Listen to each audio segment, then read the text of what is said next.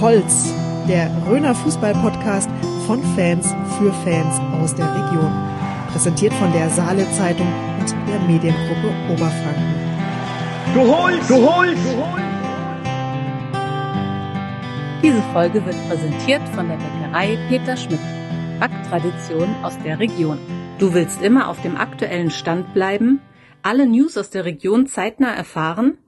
Mit dem Komplettpaket der Saale Zeitung bist du immer up to date. Für nur 9,99 Euro erhältst du für drei Wochen die Zeitung in Print und das E-Paper am Vorabend. Kündigen musst du das Abo nicht. Nach drei Wochen ist automatisch Stopp. Hol dir jetzt das Podcast-Angebot unter abo.saale-zeitung.de slash podcast. Herzlich willkommen zu einer neuen Ausgabe von Du Holz, der Röner Fußball-Podcast. Ich war jetzt tatsächlich schon länger nichts mehr hier im Studio. Alle möglichen Krankheiten, vor allem dieses Coronavirus hat mich da ein bisschen ausgebremst. Jürgen, dich ja auch mal kurz zwischendurch. Ja, tatsächlich. Manche gehen da ja sehr geheimnisvoll damit um, ja, äh, aber stimmt, mich hat es auch erwischt gehabt. Ich war einer von denen, die sich mit Rückenschmerzen rumplagen mussten. Ansonsten, toi, toi, toi, ging das eigentlich. Ja, bei mir war das auch einigermaßen erträglich, äh, außer dass es eigentlich immer im Urlaub war, von daher abgesehen. Ja, wir machen halt jeden Scheiß mit. Ja, genau, man muss es machen. Wir sind sehr arbeitgeberfreundlich. ähm, ja, jetzt war ich neulich ein bisschen unterwegs, unter anderem auch in der Münchner ähm, Landeshauptstadt, in der Nähe vom Grünwalder Stadion. Das war wieder mal sehr schön. Ähm, und da ist mir in dem Zusammenhang ist mir eine Frage aufgetaucht, die kam neulich bei Wer wird Millionär, Jürgen, und zwar war da die Frage, was passiert, wenn der Tormann den Ball ins eigene Tor bei einem Abschlag ins eigene Tor schießt? Was passiert dann? Was, wie, wie ist die Regelauslegung? Sorry, Alex, aber ich habe die Frage, die Antwort sofort gewusst. Ich auch. Äh, ich auch. Wir haben das doch schon mal gehabt, oder? Weiß ich nicht mehr Als damals der Alex Arnold, der Schiri-Obmann, unser Gast war, äh, hatten wir das ihm doch auch sein. verschiedene ja. Fragen, spezielle Fragen gestellt. Und ich meine, da war das auch dabei. Äh, richtige Antwort ist, es gibt Eckball. Tatsächlich. Genau, genau richtig. Ich habe auch gejubelt, Viertelmillionen Euro gewonnen. Sensationell, rein ja. theoretisch, ne? Gut, weiß man nicht, dass sowas drankommt. Hast du da schon was gegönnt? Einen imaginären Urlaub? Von dem, von dem ich habe schon mal gebucht, Geld? aber noch nicht bezahlt. ja, sehr clever. Also genau, äh, man sieht, äh, unser Podcast unterhält offensichtlich nicht nur, er bildet auch. Äh, das ist der Grund, dass ich die Antwort wusste. Sonst wäre ich, äh, ja, ich gebe es zu, in Schleudern gekommen. Genau. Ja, ansonsten äh, München noch irgendwas erlebt? Na, ich muss halt echt sagen, ich genieße es da, wenn du da in Giesing bist, ist halt wirklich so ein Arbeiterviertel. Ne? Und mhm. ich habe ja so einen gewissen Hang zum Fußballromantik. Und dann sitzt du da neben dem städtischen Stadion an der Grünwalder Straße, so heißt es ja richtig, und äh, in einem total witzigen Biergarten. Und dann fährst du heimwärts wieder an der Allianz Arena vorbei. Und ich lasse jetzt mal jede Wertung weg. Aber es ist einfach schön, wenn du so ein Stadion, finde ich, in der Stadt hast, kannst da hinlaufen. Das hat ich hatte einmal das Vergnügen mit ein paar Kumpels war ich äh, eben auch mal im Grünwalder gegen Schweinfurt 05, damals tatsächlich ein Punktspiel. Ja, die Schnüdel chancenlos gewesen, aber das erste und einzige Mal äh, in dem Kultstadion hat natürlich super Spaß gemacht. Ich war übrigens auch schon mal im Stadion von Ajax Amsterdam, weil da habe ich jetzt eine Frage an dich. Alex. Ajax Amsterdam, das ist dieses, äh, das war eines der ersten ultramodernen Stadien, ne? Richtig, genau, also ja. wirklich auch beeindruckend. Das war damals äh, also so lange ist das schon her, da war äh, Ecuador 2006 hatte WM-Quartier in Bad Kissingen und da hat er dann eben, ich glaube, sogar Ecuador ein Testspiel gemacht gegen Holland, also gegen die Niederlande und da durfte ich dann mitfahren, war auch ein Erlebnis. Ich komme aber deswegen drauf, weil ich habe neulich gelesen, dass Ajax Amsterdam jetzt gegen äh, Quengelkinder vorgeht und Quengelkindern den Kampf ansagt, hat mich natürlich neugierig gemacht. Hast du gehört, worum es da geht? Fand ich ganz interessant. Ja, ich wollte jetzt gerade überlegen, ich kenne jetzt Quengelkinder vom Einkaufen an der Kasse ja, oder sowas. es ist tatsächlich ähnlich, das kennt ja jeder von uns. Äh, die Kind, nicht nur Kinder, auch Erwachsene hängen dann, äh, halten ihre Plakate hoch, bitte äh, schick, schenk mir dein Trikot oder wie auch immer, ich möchte dein Trikot. Und das geht den Leuten von Ajax offensichtlich total auf den Sack, dass sie sagen, das nimmt einfach überhand, weil es nichts mehr zwei, drei Leute sind, die so ein Plakat in die Höhe halten, sondern keine Ahnung, wahrscheinlich äh, eine dreifache Anzahl von Leuten. Und äh, teilweise, wenn dann die, die Spieler ihr Trikot nicht abgeben, dann werden sie auch noch bambig und motzen dann drum. Oder wenn das Trikot dann in die Menge geschmissen wird, dann Schläge balgen sie sich drum. Und es wurde wohl offensichtlich festgestellt, dass die, äh, diese Trikots dann auch dann Tage später zum Verkauf angeboten werden. Mhm. Das heißt, es ist nicht nur für, für einen Bub oder fürs Mädle, sondern die wollen da oder viele auch noch ein Geschäft äh, damit machen. Und deswegen sagt Ajax den Quengelkindern, und allen anderen, die eben diese Plakate hochhalten, den Kampf an. Bin mal gespannt, ob das jetzt auch bei uns so in der Bundesliga-Stadion vielleicht ein wenig weniger wird oder Schule macht, dass auch andere Vereine sagen, äh, wollen wir nicht oder ob das dann einfach geduldet wird. Aber mir ist auch schon aufgefallen, das machen echt viele. Wie wollen Sie das dann machen? Die Plakate erst gar nicht zulassen oder Ja, genau.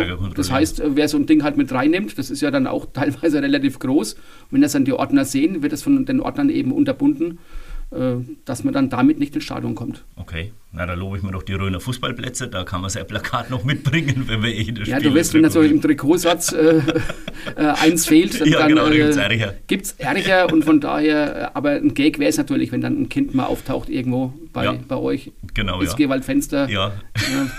keine Ahnung, Torjäger. Thomas Eckert, ich Thomas will, Eckert. Ich will ein Trikot von dir. genau, solange es nur das Trikot ist. Ja, genau. Ähm, sind wir schon wieder im Lokalen angelangt? Da gibt es auch ein paar natürlich wie immer Neuigkeiten.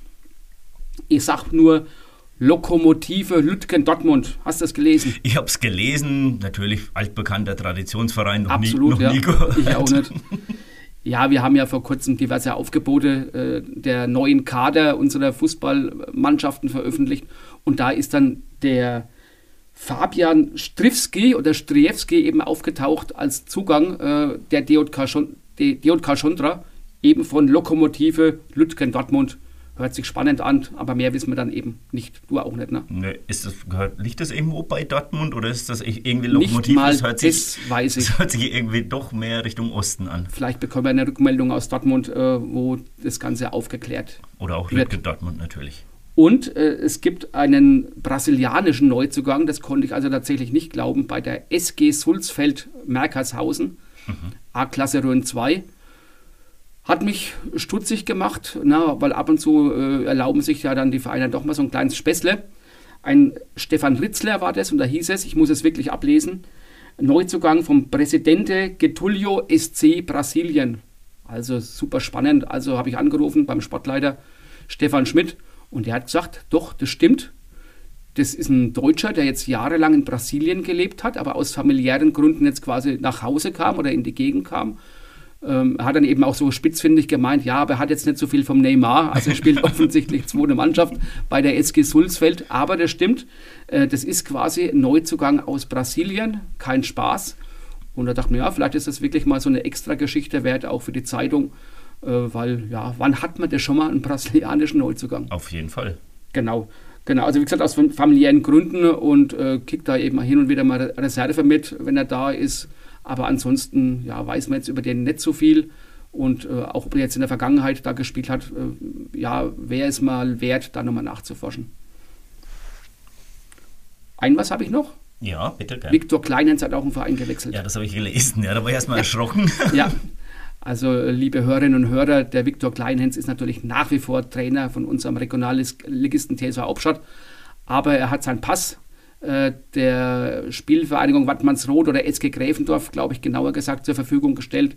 Wir haben da mal so kurz nachgehört, aber dann wirklich, äh, er hat jetzt nicht vor, regelmäßig in der A-Klasse aufzulaufen, sondern vielleicht mal, vermute ich, mal alte Herren zu spielen.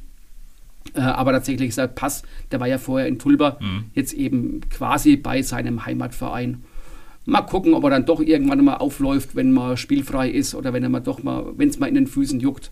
Aber ansonsten ist das nur eine kleine Nachricht. Ich kann dir jetzt schon wieder sagen, was dann passiert, weil der Vicky, mit dem habe ich neulich unterhalten und der hat einen Teil seiner Jugend immer mal in den Ferien im Waldfenster verbracht, weil die Wattmannsröder da immer zum ähm, Zeltlager aufgeschlagen sind. Okay. Ähm, hat er mir eben gesagt, dass er das immer gut fand. Wenn er jetzt meint, er müsste gegen Waldfenster da irgendwie mit auflaufen, Waldfenster lauter, ja. dann ist natürlich was los. Ne? Das hättest du jetzt vielleicht nicht sagen sollen. Ja, also Vicky, hörst bitte nicht an. genau. Und ja. heute haben wir ja vor unsere Heute haben wir unsere legendären Tipps vor, die Meistertipps, die letztes Jahr bei mir so grandios in die Hose gegangen sind, bis ja, auf ein. Ne? Ich war jetzt, naja, so Mittelmaß. Also nicht Abstieg, würde ich sagen. ja, äh, aber so. Klassenerhalt, ja. aber bei mir war schon schwer Relegation. Also wir hatten es ja vorhin von Wer wird Millionär, also gewonnen hätten wir beide nichts. Nee, irgendwie. definitiv nicht. Aber heuer wird es besser. Heuer wird es besser, weil, du kannst ja gerne anfangen, Ja, weil, mm, ich denke, fangen wir wieder von oben nach unten an. mit Landesliga. Mit der Landesliga, genau. Ähm, ja, da, mein, zum Zeitpunkt der Aufnahme muss man jetzt sagen, hat der FC Fuchsstadt einen erstaunlich guten Start hingelegt. Sehr positiv das Ganze. Wenn man sich das jetzt anguckt, äh, der Yannick Brackmann und der Dominik Hallweg in jedem Spiel bislang getroffen. Ähm, vielleicht könnte es die Überraschung der Saison sein. Wir haben das ja auch letztes Jahr gesagt, dass der Martin Hallweg immer irgendwie Ja. schafft, da so eine Überraschung aus dem Hut zu zaubern. Ob das jetzt für ganz oben langt in der Landesliga, weiß ich nicht. Das kann ich auch schwer beurteilen. Da kenne ich mich zu wenig aus in der Landesliga. Ich weiß auch gar nicht, ob es die Fuchsstädter überhaupt wollten. Ob die Ja. einfach sagen, wenn wir die Chance hätten, würden wir in die Bayernliga gehen. Ich weiß es nicht. ähm, behaupte mal, es ist eine 19er Liga und da sind echte Schwergewichte mit dabei. Von daher ist in meinen Augen ein einstelliger Tabellenplatz, traue ich den Jungs zu. Der gute Saisonstart hilft dabei. Aber ja, Top 5, das wäre für mich schon eine Sensation. Aber egal, äh, da wird guter Fußball gezeigt. Wir haben mittlerweile einfach äh, einen Kader, der auch mal ein paar Verletzte verkraftet. Also von daher werden die da äh, eine gute Rolle spielen und wenn sie einen guten Fußball weiterspielen, kommen da weiter so viele Leute. Neulich gegen Coburg waren es 400 Zuschauer. Zeitgleich waren in Hauptstadt beim Heimspiel 320. Also nur so ein Beispiel, dass äh, einfach, ja, wenn irgendwo ehrlicher, guter Amateurfußball geboten wird, kommen die Zuschauer auch, wenn es in Anführungszeichen nur Landesliga ist, wo dann eben manche Regionalligisten Ligisten so, sogar froh werden, wenn sie so eine Kulisse hätten. Das stimmt, aber jetzt so an Meisterfavoriten in der Landesliga kann ich nicht sagen. Ich hatte am Vorfeld so ein bisschen mit Coburg, ich glaube, die sehen sich auch ein bisschen weiter oben, Ja. haben aber dann mal schön eine draufgekriegt in Fuchsstadt, ne? das hat dann nicht so geklappt. Du Alex, da sind so viele Lichtenfels, habe ich auch Ja. vergangene Saison schon gesehen, bärenstark. Äh, dann die ein oder andere auch Überraschungsmannschaft, die es geben wird. Wir lassen uns da einfach überraschen und konzentrieren uns lieber auf unsere lokalen Vereine, Genau. Bezirksliga. Bezirksliga, ja. Ähm, auch da fällt es mir schwer, aber ich habe jetzt, also ich, ich sehe den FC 06 Bad Kissingen in gar keiner so schlechten Situation. Ne, Ich weiß nicht, ob es zum Schluss für ganz oben langt, aber unter den ersten vier, fünf Mannschaften sind die auf jeden Fall heuer auch wieder dabei. Meiner Meinung nach sogar vor Münnerstadt, weil da sehe ich es echt schwieriger, wenn die jetzt, sie sind mit vielen Verletzten in die Saison gestartet. Ja.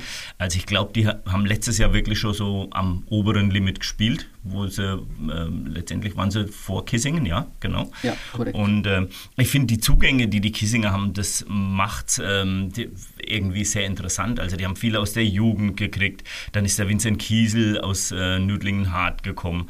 Ähm, der Julius Albert, das ist ein Strelzbicher Ja, der aus richtig äh, ähm, ein, reingeschlagen, eingeschlagen hat. Genau, richtig, ne, aus Großbadorf gekommen. Ähm, ja, muss man jetzt einfach mal gucken, was der Tim Herterich äh, so macht mit der Mannschaft. Und weil, sind auch einige Ramsaler noch mit dazugekommen, muss man auch sagen. Ne? Genau. genau. Also von daher, ich könnte es mir schon vorstellen, also unter den ersten vier, fünf sind es auf jeden Fall. Ob es für ganz oben langt, weiß ich nicht hundertprozentig. sage ich auch, gehe ich mit dir komplett mit. Großer, breiter Kader, was ein Vorteil sein wird, gerade jetzt in der, in der Urlaubszeit, solange die Sommerferien sind, wo viele dann doch äh, weggehen, wegfahren. Glaube ich, dass wenn da fünf, sechs Leute fehlen, das merken die, äh, sage ich jetzt mal gar nicht. Äh, Habe ich auch vorne mit auf dem Zettel. Ansonsten tippe ich aber trotzdem mal auf Oberschwarzach. Waren ja letztes Jahr auch schon äh, so best of the rest, sage ich einfach mal, haben ja, glaube ich, auch Relegation gespielt. Also mein Tipp ist einfach Oberschwarzach, erster. F206 wird Vizemeister, geht in die Relegation, haben wir wieder schöne Spiele. Sehr gut. Also Oberschwarzach hatte ich mir tatsächlich auch aufgeschrieben. Ettleben hat am Anfang auch relativ deutlich gewonnen. Da weiß ich es aber jetzt Mhm. einfach nicht, wie die sich über die Saison halten. Ne? Aber Oberschwarzach denke ich schon, dass die auch mit dabei sind. Ja, ne? klar, ist äh, wegen Kaffeesatzleserei. Klar. Wobei ich behaupte, Alex, die Kaffeesatzleserei äh, bei meinem Kreisliga-Tipp ist ein bisschen konkreter. Tippe ich einfach auf, äh, wie letztes Jahr übrigens auch, auf TSV Hauptstadt 2. Habe ich letztes Jahr, oder haben wir, glaube ich, beide in der KKL 2 als Meister getippt. Ja. äh, einfach eine Mannschaft, die zu gut ist, die jetzt dann eben ihre Reserve nochmal aufgepimpt haben ohne Ende in meinen Augen, sodass äh, ja, in der Kreisliga kein Weg an der Reserve vorbe- vorbeiführt. Der Milzgrund 11 äh, und von daher ja, klarer Meistertipp dahinter ist viel möglich. Mein Tipp ist dann zweiter Strahlungen, ähnlich äh, starke Mannschaft, auch nochmal punktuell gut verstärkt. Also Hauptstadt Vorstrahlungen. Mhm. Ja, so in die Richtung. Also wie gesagt, Hauptstadt hatte ich auch auf jeden Fall auf der Rechnung, äh, selbst wenn sie jetzt eben erst Aufsteiger sind. Aber ich meine, der für eine Mannschaft, die die erste Mannschaft in der Regionalliga spielt ja. und dann die zweite, also die muss Minimum Bezirksliga spielen wie Großbadorf. Das haben ne? wir ja ähnlich, glaube ja. ich, äh, mit genau. ähnlichen Worten im vergangenen Jahr gesagt. Richtig, genau. ja. Ich, äh, wie gesagt, ich, ich habe mir jetzt vorgenommen, ich, ich tippe nicht mehr auf Tulba dieses Jahr irgendwie, weil ich glaube auch, mein letztes Jahr gnadenlos schiefgegangen bei mir, aber ich glaube auch diese Saison wird es für die schwierig. Die hatten zwar eine recht gute Vorbereitung, finde ich, und Sehr haben gut. auch einige Neuzugänge, also viele junge Spieler, aber für oben wird es, denke ich, heuer auch noch nicht langen, meiner Meinung nach. Ne? Also vielleicht nächstes Jahr mal wieder. Aber man muss ja sagen, dein Heimatverein Allenbach-Ebenhausen, erster Spieltag, ziemlich gut ja, aufgetrumpft. gut in die Saison reingekommen. Ähm, wir haben jetzt auch mal einen breiteren Kader als zuletzt. Äh, ich wäre schon dankbar, wenn wir mit dem Abstich nichts zu tun haben. Klar, äh, durch die äh, Grenzschutzbeamten, also Bundespolizei heißt es ja offiziell, und auch Polizisten haben wir dann doch immer wieder mal Abwesenheiten, aber unterm Strich ist das eine gute Truppe, wo ich sage, okay, da ist sogar ein Einschläger Tabellenplatz drin, wäre mhm. super. Genau. Äh, andere Mannschaften haben da personell, glaube ich, mehr zu kämpfen. Und dann gibt es ja nach wie vor in der Kreisliga immer noch das schöne Derby mit dem SV Ramstal. Die meinte ich zum Beispiel, dass die mehr zu kämpfen haben mit genau. Personal, genau. Weil da, da, hat man ja letztes Jahr, die hat man ja auch so ein bisschen auf dem Schirm. Ne? Die Ramstaler haben ja so dem Selbstempfinden auch, wenn man sich so im Umfeld anhört, also haben die ja schon immer so ein bisschen die Ideen, die Bezirksliga wieder mal zu gehen. Aber die haben zum Saisonbeginn, hatten die jetzt schon mal ein gravierendes Tormannproblem. Ne? Da weißt du mehr. Ja, wir hatten es ja auch in der Zeitung stehen der Jürgen Schmidt, der nur zufällig so heißt wie ich, auch nicht verwandt, verschwägert ist. Der Jürgen Schmidt, äh, alter Fahrensmann, äh, wirklich Fußball-Methusalem, möchte ich schon fast sagen. Mit 61 Jahren hat er ins Tor gemusst in der Kreisliga 11, also nicht irgendwie in der B-Klassenmannschaft, wo man sagt, okay, da muss man das akzeptieren, aber in der Kreisligamannschaft. Mhm. Und dann hat es sich nach 70 Minuten auch noch äh, Unglücklich äh, ist er dann eben ja, zu Boden gefallen, Knöchelbruch, also es hat sich richtig gelohnt. Und ja, da waren drei Torleute, waren eben zu dem, äh, zu dem Spiel gegen Wülfershausen nicht da. Deswegen musste er ins Tor. Ja, Knöchelbruch, jetzt sind die anderen, kommen dann hoffentlich, hoffentlich wieder zurück. Aber das war schon, schon tragisch für den Jürgen. Mhm. Genau. Und von daher, ja, man sieht wie wichtig die Torleute sind äh, und die müssen wirklich gehegt und gepflegt werden. Weil wenn da mal, also es fällt immer mal einer aus, weil er nicht da ist oder weil er verletzt ist und dann wird es bei vielen Vereinen schon eng. Es gibt und ja auch nicht so viele Torleute. gibt auch nicht so viele, aber deswegen ja. sage ich, äh, der, ist, der, der, Jürgen ist ja selber Tormann-Trainer, mhm. hat er mir dann eben gesagt. Und genau sowas ist in den Vereinen wichtig, Tormann-Trainer, dass die auch äh, gewertschätzt werden und nicht irgendwo immer im Training nur die, die Bude voll bekommen. Ähm, aber gut, das war einfach jetzt viel Pech dabei, aber trotzdem echt Respekt, dass der sich noch mit 61 Jahren ins Tor gestellt hat. Ja, absolut, aber es ist leider schief gegangen. Ne? Ja, kommen wir weiter in die Kreisklasse 1. Da bin ich ja extrem mutig dieses Jahr. Okay. Und zwar, ich finde, die Kreisklasse 1 ist wahnsinnig ausgewogen, meiner Meinung nach. Finde ich schon. Und ich glaube, am Ende der Saison haben wir eine Überraschungsmannschaft von den drei Aufsteigern mit vorne dabei. Welche kann ich mir Alex, du warst jetzt letztes Jahr so schlecht, jetzt geht es schon wieder los, dass du so komisch tippst. Ich weiß nicht, was mit doch, dir los ist. Doch, doch, ich habe ähm, hab die ganzen drei Aufsteiger gesehen, also sowohl Garitz als auch Oberleichtersbach als auch Machtelshausen. Okay. Und ich glaube, ich tippe, die Garitzer spielen oben mit. Wir lassen das gerne so stehen. Ich sage, Aura wird Meister vor Wolbach das ist natürlich so, also ich habe jetzt auch nicht gesagt, dass sie Meister werden, die gar nicht. Ah, okay. sie spielen oben mit als Überraschung, aber ja. natürlich habe ich den TSV Wolbach, sehe ich oben. Die kenne ich jetzt einfach so ein bisschen näher und die waren letztes Jahr knapp dahinter. Da hat es ja dann letztendlich Sulstal in die Relegation geschafft. Aber ich glaube auch, dass es die Wolbacher ähm, machen als Meister. Aber ich glaube, dass nicht zwangsläufig Aura der Zweite wird, sondern ich kann mir vorstellen, dass da Garetz oder vielleicht sogar Machtelshausen als Überraschung da vorne mit rumgeistert. Machtelshausen hat es mich ja überrascht, dass der Santo Schneider, ausgerechnet der Torjäger, nach Tulba gewechselt ist. Ja. Und ich glaube, der hat halt immer 15, 20 Tore garantiert. Die Tore vom Santo werden äh, Machtelshausen fehlen, deswegen bin ich da schon mal anderer Meinung als du, aber das macht es ja interessant, wenn wir da wegen anderer Meinung genau. sind. Der Lewandowski ist auch von den Bayern fort, jetzt müssen es halt sechs Spieler, sechs Tore schießen. Kommen das wir zur A-Klasse Rhön 2. Kenne ich wenig, bis auf Rothausen-Thundorf ist die einzige in Anführungszeichen Kissinger Mannschaft in der Gruppe. Ich tippe einfach mal auf Herbstadt, die sind aus der Kreisliga abgestiegen. Äh, und ja, verdient und unglücklich zugleich, damals in der Relegation gegen Sulztal, aber habe ich, fand ich eine ganz gute Truppe. Also ich sage einfach Herbststadt, ohne dass ich jetzt zu viele Vereine da kenne. War das jetzt Absicht, dass du die A1 übersprungen hast? Aber können wir gerne nachholen. Oh, nee, also, gesagt, äh, Entschuldigung, das war mein Fehler. Ich wollte ja Kreisklasse 2 sagen. Ah, okay, gut. Deswegen. Kreisklasse 2 wollte ich sagen und nicht A-Klasse 2. Genau. Mein Fehler, und, äh, weil Rothausen spielt ja in der Kreisklasse genau. 2. Also von und daher. Herbstadt auch, genau. Also da kann ich auch nichts sagen. Überhaupt null. Bin ich komplett blank. Also da würde ich jetzt mal ein, äh, ein Fragezeichen generell bei B hinstellen. Dann Nicht kommen wir zu A1. Genau. A1 erstmal. Äh, möchtest du zuerst was sagen, Alex? Kann ich gerne machen. Ich habe ja immer steile Thesen. Ähm, also generell glaube ich, dass da der, an dem FC Westheim nichts vorbeigeht. Ne? Also die haben mit dem Malte Förster, einen Andi Graub, Maxi Schaub, da haben die wieder so ein paar erfahrene Spieler. Ich denke, die werden es machen. Ähm, ich finde aber auch trotzdem, und die sind auch ganz gut gestartet, ist der ähm, FC Hammelburg, FC Fuchsstadt 2. Und da bin ich ja immer noch der Meinung, für die zweite Mannschaft einer Landesligamannschaft ist es natürlich auch viel zu niedrig, die A-Klasse. Also die müssten meiner Meinung nach mindestens eine Klasse höher, wenn nicht sogar zwei höher spielen. Der Martin Halbig hat zu mir auch schon mal gesagt, äh, ja, da muss was passieren. Ja. genau das, was du eben auch ansprichst. Die haben extrem viele äh, Leute aus der eigenen Jugend bekommen, die dann auch in der BOL gespielt haben. Also von daher wird da auch mehr Qualität da sein. Und bei Westheim stimme ich dir tatsächlich zu 100% zu, wobei ich es dann spannend finde. Also ne, die Westheimer sind ja quasi freiwillig äh, in die mhm. A-Klasse, aber sind für mich so stark, dass sie äh, der logische Meister sind und dann in die Kreisklasse ja wieder aufsteigen würden. Also da hätten sie ja gleich in die Kreisklasse absteigen können. Äh, von daher äh, ist mir so der, der Weg der, des FC Westheim jetzt nicht so ganz schlüssig, möchte ich mal sagen. Ja. Aber vielleicht haben sie einfach wegen Angst, äh, dass sie, wenn sie mal ein bisschen verletzten Probleme haben, dass es dann doch nicht so gut läuft wie aktuell oder auch in der Vorbereitung. Und ja, aber auch gehe ich mit dir d'accord, FC Westheim wird Meister. Dahinter Guter Tipp von dir, Hammelburg-Fuchstadt.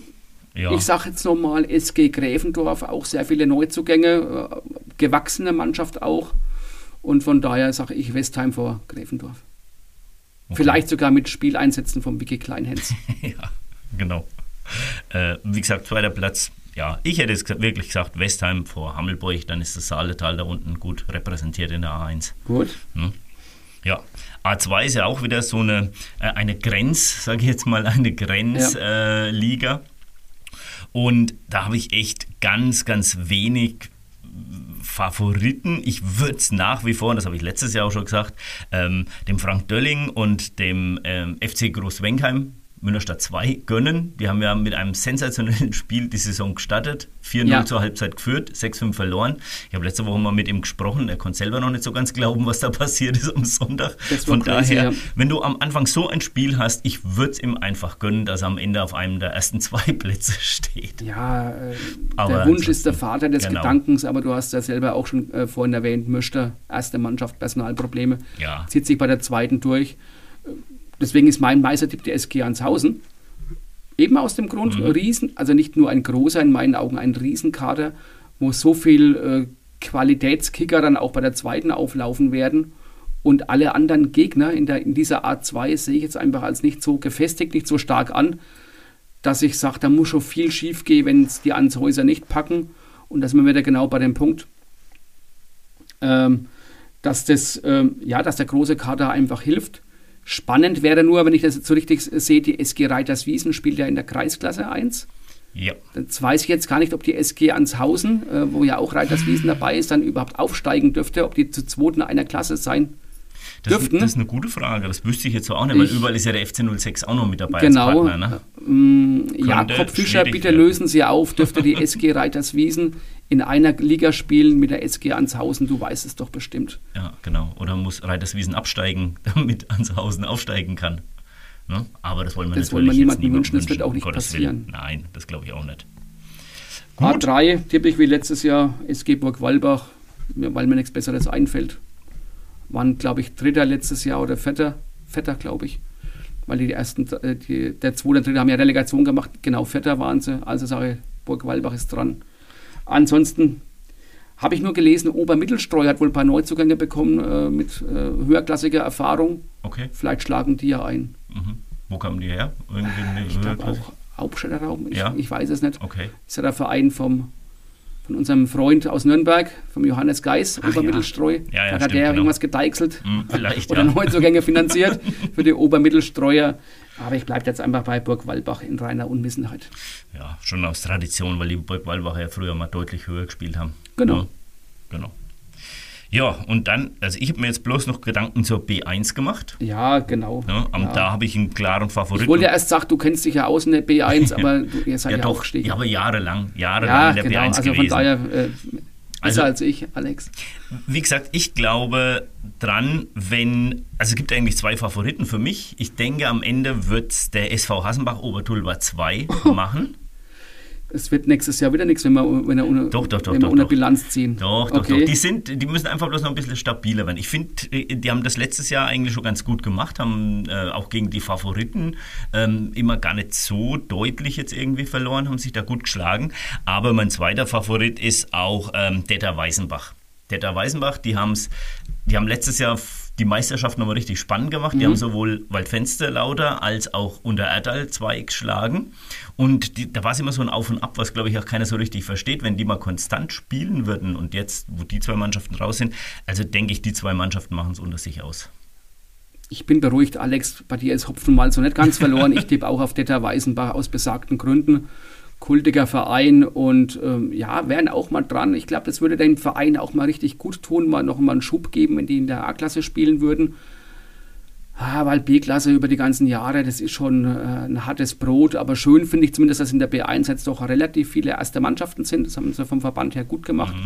B2 sind ja nur noch Reserven, B3 glaube ich auch äh, bis auf ich glaube, Althausen Aub ist noch irgendwo mit dabei, ähm, aber ansonsten fast nur Reserven mit irgendwie zig Vereinen. Also wenn man dann die alle ausschreibt, da sind dann drei, vier Zeilen, Zeitungszeilen voll. Ja, genau. Bis überhaupt die Paarung da steht, hat man noch keine Torschützen.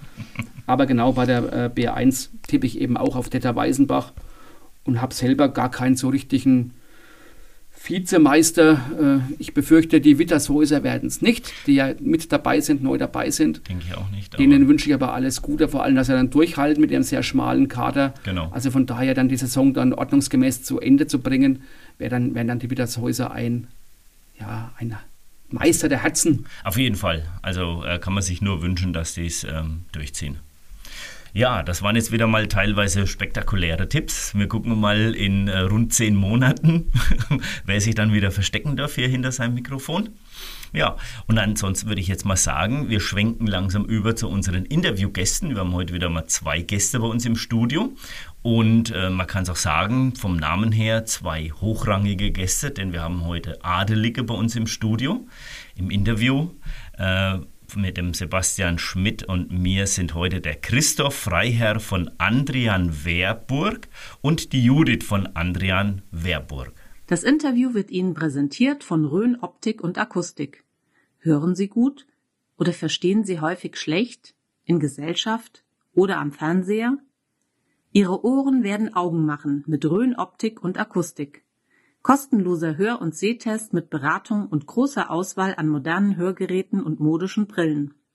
Rhön Optik und Akustik finden Sie in Burkhard Roth am Marktplatz, barrierefrei, mit Parkplätzen direkt vor der Tür. So, liebe Freundinnen und Freunde des Röner Fußball-Podcasts, jetzt haben wir ein ganz tolles Interview am Start. Und zwar haben wir den Christoph Freiherr von Andrian Wehrburg. Der Name sagt vielleicht nicht jedem was, aber die meisten kennen den Christoph sicherlich als Christoph Dorn. Der war ja lange Jahre oder ist bis heute eigentlich Mittelfeldspieler beim SV Riedenberg, ist auch als Physiotherapeut bekannt. Und seine Frau, die Judith von Andrian Wehrburg, im Bereich Ernährungswissenschaften und Sporternährungsberatung tätig. Ähm, die hat sich auch bereit erklärt, zu uns mal zu kommen. Und wir starten wie immer mit unserer kleinen Aufwärmrunde. Und das Frageneckel beginnen wir mit dem Christoph. So, lieber Christoph, kann losgehen? Freibier oder Freiherr? Ja, also auf, auf jeden Fall das Freibier. Aber jetzt bist du doch ein Freiherr. Ja, aber also ich muss sagen, da ist mir das Freibier ja doch, ähm, das, das kenne ich schon immer und ja, vielleicht kann ich mich dann mit dem Namen noch nicht, vielleicht muss ich mich noch ein bisschen damit anfreunden, sagen wir es mal so. Ähm, war für mich aber erstmal ungewohnt oder ist ungewohnt, diesen Namen zu tragen, deshalb bleibe ich jetzt erstmal beim Freibier. Okay, einverstanden. So, kniffliger, die Macht im Grabfeld oder die Grabfeld-Gallier? Ganz klar die Macht im Grabfeld. Sag uns mal warum. Ja, weil ich dort äh, beim TSV Hauptstadt als ja, Athletiktrainer und Physiotherapeut nebenbei tätig bin und äh, selbstverständlich drücke ich dann für Rot die Daumen. Alles klar. Charlie Storch oder Thorsten Seufert? Also ich muss sagen, ich bin mit beiden sehr gut ausgekommen, ähm, aber da muss ich natürlich einen Charlie nehmen, mit dem haben wir oder habe ich meine erfolgreichste Zeit gehabt und deshalb auf jeden Fall der Charlie. Alles klar. Eine Frage, die auf dich passt wie die Faust aufs Auge. Außenriss oder Vollspann? Ja, also ich, ich sage zwar auch immer Vollspann, langes Eck geht immer, aber äh, Außenriss war, ja, das heißt meine Sache. Ich war schon eher immer, habe den Ball immer eher, eigentlich eher mit der Innenseite, aber auch zu mit dem Außenriss gespielt. Also Aber auf jeden Fall elegant. ich habe es versucht. So, dann lebenslang grün-weiß oder lebenslanges Lernen? Lebenslang grün-weiß. Warum? Damit mache ich meinen Kumpels eine Freude, glaube ich. so, ja, also ich äh, muss sagen, ich, äh, ich bin tatsächlich sehr, sehr lernbegierig, gerade in meinem Beruf, aber ja, deswegen trotzdem grün-weiß. Alles klar. Marc Verstegen oder Marco Polo? Mark Verstegen nehme ich da, ja. Da kommen wir aber noch drauf später. Okay.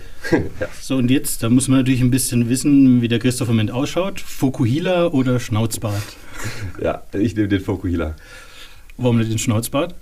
Ich nehme natürlich beides, weil ich beides habe, aber ich muss mich ja für eins entscheiden und äh, der Fokuhila, der hat sich so fast schon ein bisschen als Markenzeichen etabliert und deshalb äh, würde ich den auf jeden Fall behalten und also will ihn auch behalten vorerst. Vielleicht ändert sich das irgendwann nochmal, aber ja, ist mittlerweile, ja, wie gesagt, schon fast so ein bisschen Markenzeichen und deshalb ähm, Fokuhila. Perfekt. Ja, Judith, jetzt kommen wir mal zu dir. Ich meine, du weißt das als Ernährungswissenschaftlerin sicherlich ähm, sehr gut, wie auch, oder wie wichtig das Aufwärmen ist im Sport. Du warst ja auch selber Sportlerin, kommen wir auch später dazu. Fangen wir damit mal an. Königsblau oder Schwarz-Gelb? Ja, auf jeden Fall Königsblau. Aber du hast mir im Vorfeld gesagt, dass du auch leichte Sympathie noch für ähm, die Roten aus Köln ähm, hegst, obwohl du aus München stammst. Genau, also eigentlich ist so mein Verein schon immer gewesen der FC Bayern, ja, auch aufgrund eben meiner Herkunft aus München. War auch tatsächlich lange Mitglied, jetzt aktuell nicht mehr, aber genau, klar, ich meine, das, ich arbeite klar mit einer kleinen Unterbrechung, aber seit 2017 auf Schalke und da, ja, ist man natürlich, äh, schlägt mein Herz auch Königsblau auf jeden Fall. Sehr gut. Kraftsport oder Laufen? Laufen. Okay, das heißt, man sieht dich in Köln am. Rhein entlang joggen, weniger im Fitnessstudio. Jein, also ich habe tatsächlich, es ist so, ich weiß nicht, ob ihr das irgendwie im Vorfeld auch gesehen habt, aber ich habe äh, einen Switch gemacht vom Leistungslaufen, Mittel- und Langstrecke zum olympischen Gewichtheben. Also ein sehr, sehr krasser Switch, deswegen würden wahrscheinlich die meisten Leute aus Köln, gerade aus meinem Umfeld, sagen auf jeden Fall Kraftsport. Aber mein Herz äh, schlägt und schlug immer fürs Laufen und den Kraftsport äh, mache ich nach wie vor auch gerne, aber ähm, ja, ums Laufen komme ich nicht herum, ich lieb's. Nutella mit oder ohne Butter? Mit Butter. Das ist kurios, ich verstehe überhaupt nicht. Immer mit Butter. Das ist ja eine. Grundsatzdiskussion. Ja, und am liebsten auf einer Laugensemmel. Oh, Das ist okay, das, das kann ich akzeptieren, aber ich meine, in Nutella an sich ist doch schon genügend Fett mit drin, da brauche ich doch nicht nochmal eine Butter drunter als Geschmacksverstärker. Ja, aber es gibt dem nochmal einfach so die, das Ist- gewisse Etwas. Bin ich voll dabei. Schmeckt einfach besser mit Butter. Okay, gut. Ja. Ein Bier oder kein Bier? Ein Bier. Vernünftige Aussage. Das sollte man jetzt in einem Kölner Fußball-Podcast auch so sagen. Ich nehme es aber auch voll ab. Auch wenn die Biergläser in Köln natürlich jetzt nicht mit denen in der Rhön zu vergleichen sind. Oder mit denen in München. Oder mit Also denen in ich- München, ja. natürlich, ja. Vegetarisch oder Medium Rare? Medium Rare. Tatsächlich, ja. Obwohl, also das, das ist eine schwere Frage, weil beides äh, gut ist und man beides auch braucht. Oder was heißt braucht, aber mir beides schmeckt. Aber Medium Rare ist auf jeden Fall was Besonderes und ähm, ja, deswegen I like it. Und ich muss ja immer vorwegschieben, die Fragen aus dem Frageneckler heute stammen äh, vom Sebastian und er hat immer sehr sensationelle Zusammenhänge. Von daher, ich, ich, ich erkenne den Zusammenhang in der nächsten Frage noch nicht, bin gespannt. Blaues Blut oder rote Beete? Blaues Blut. Die Judith hat Ja. verstanden, die Frage. Ja, ich habe sie verstanden. ich, ich auch. Er- Erklärt mich, also mit blaues Blut, gut, das kann ich jetzt selber irgendwie herleiten, aber rote Beete klärt mich auf. Ja, gesunde Ernährung soll das quasi Ach so. symbolisieren. Genau, ja, aber okay. Genau, aber trotzdem irgendwie da, ja, blaues Blut ist, so wie Christoph gesagt hat, mit dem Freibier, das begleitet ihn sein ganzes Leben länger als der Name. So begleitet mich irgendwie mein Name natürlich seit Geburt. Von daher, ähm, ja, blaues Blut.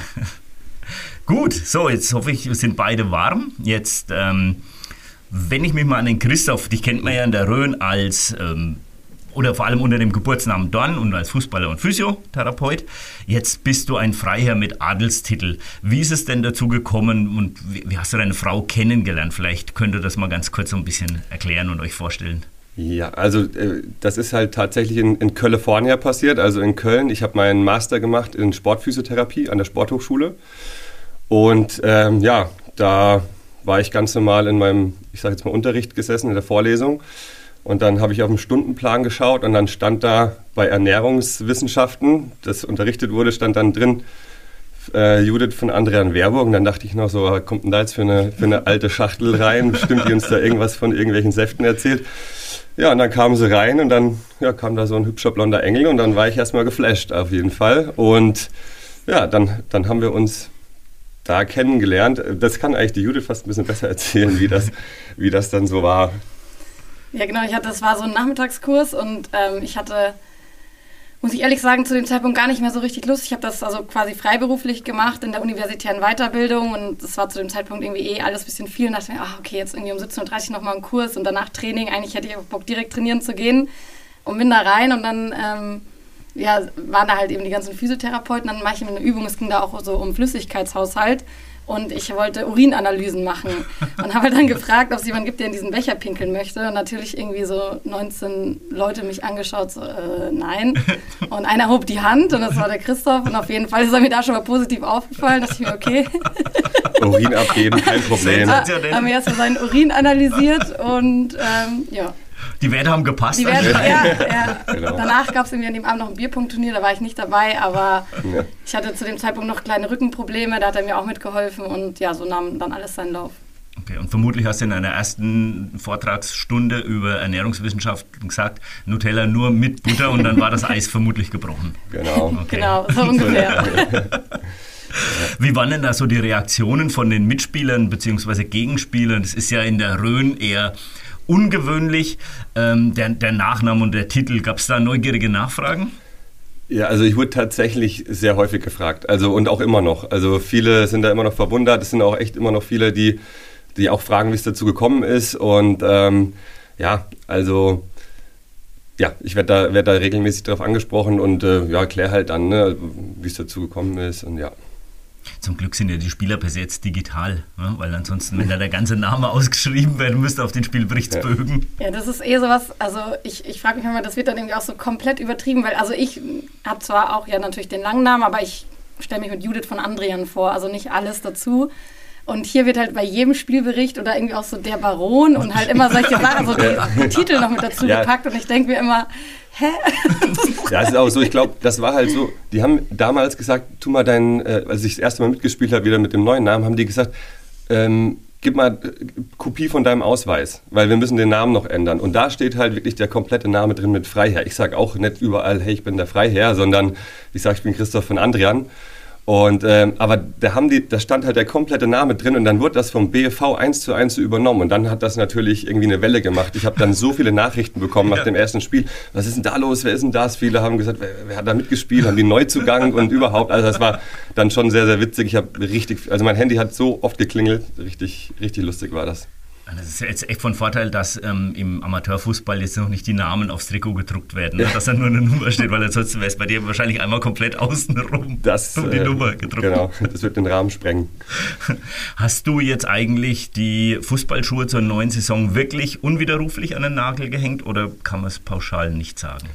Nee, das kann man so pauschal nicht sagen. Ich gehe ab und zu gerne ins Training, wenn ich Zeit habe. Das ist halt so das Problem, dass ich einfach sehr, sehr wenig Zeit habe, beruflich und auch privat und ähm, aber wenn ich die Zeit eben finde, dann gehe ich total gerne hin, äh, spiele auch gerne mit und ähm, ja, wenn es sich dann am Wochenende mal ergibt, dann äh, tue ich mich auch bereit erklären. Es war jetzt auch letzte Saison ein paar Mal so, dass dann die gemeint haben, sie brauchen mich nicht, wegen, weil sie genug Leute haben, die halt regelmäßig im Training sind und aber solange die wollen, äh, dass ich noch komme oder ich nicht heimgeschickt werde, wenn ich da mit meiner Tasche ankomme, dann komme ich auch gerne und ähm, ja, so lange werde ich das auch weitermachen, wenn das für die so in Ordnung ist. Und ja. ich glaube, glaube, da sind wir, haben wir einen ganz guten Rahmen gefunden, wie wir das machen können. Aber wenn du dann so im Training bist, ich meine, du bist ja jetzt ein Profi, was Athletiktraining ähm, angeht, ordnest du dich dann komplett unter und sagst dann, okay, ich mache, was der Trainer sagt? Oder bist du auch schon im Trainer so ein bisschen in Abstimmung, wo du sagst, Mensch, wir könnten die und die Übung mal machen, mache ich auch immer in Hauptstadt oder sonst irgendwo?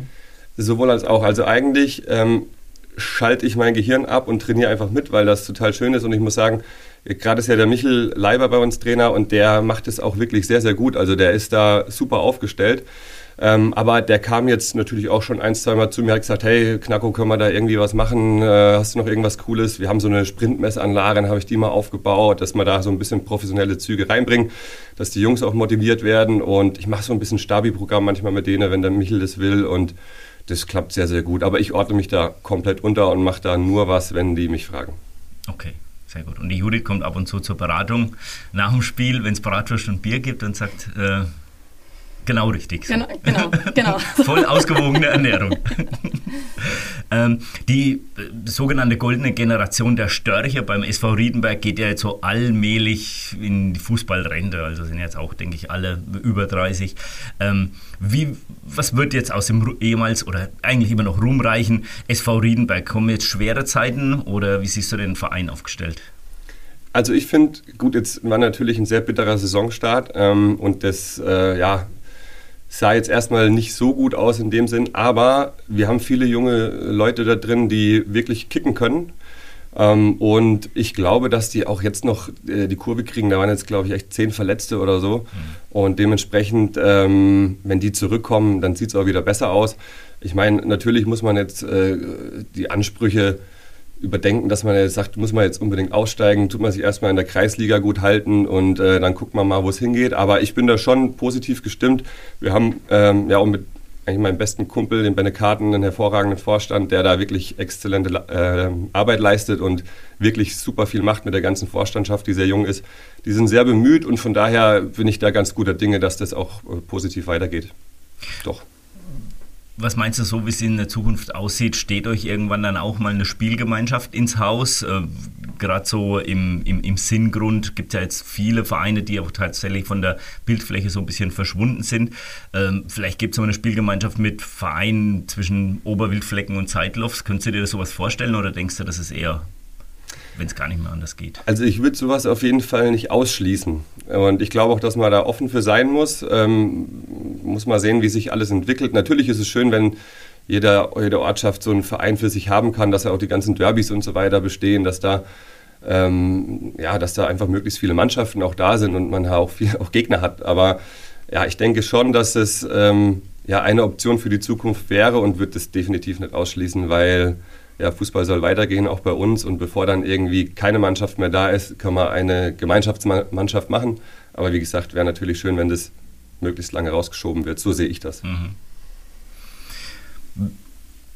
Du bist ja beim SV Riedenberg, ähm, ja, der Sebastian hat so beschrieben, mit deinen eleganten, fast schon zärtlichen und gefühlvollen Ballbehandlungen hast du dir einen Namen gemacht. Ähm, hast du eigentlich auch mal drüber nachgedacht, zu einem anderen Verein zu wechseln oder hast du gesagt, Riedenberg forever?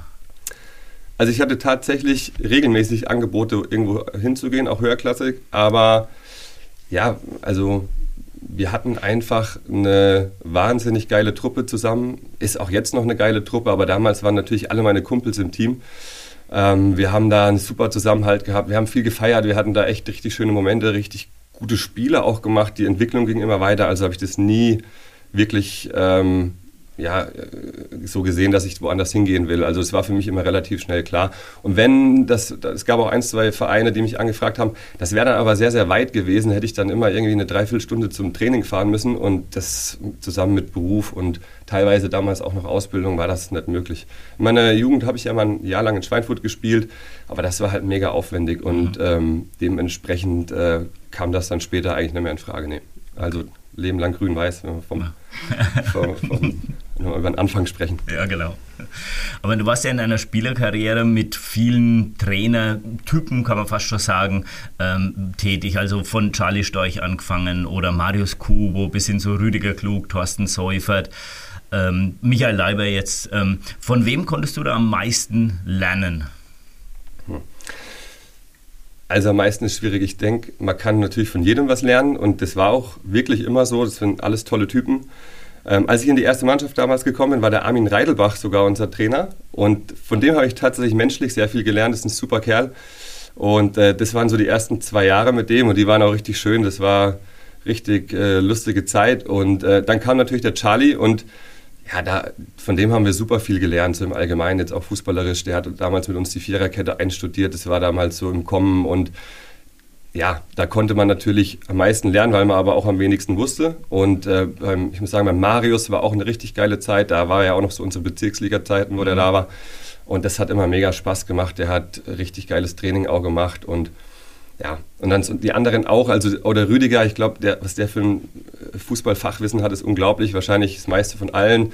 Ähm, und ja, kann man von jedem was lernen. Auch der Thorsten, super Typ, ich bin mit dem super ausgekommen. Also der hatte da, ich glaube, der war bei uns, der war der 243, der hat eine Schusstechnik gehabt immer noch, der hat die Dinger da in den Giebel gehauen, das war unglaublich. Und natürlich konnte man von solchen Leuten immer was lernen. Ja.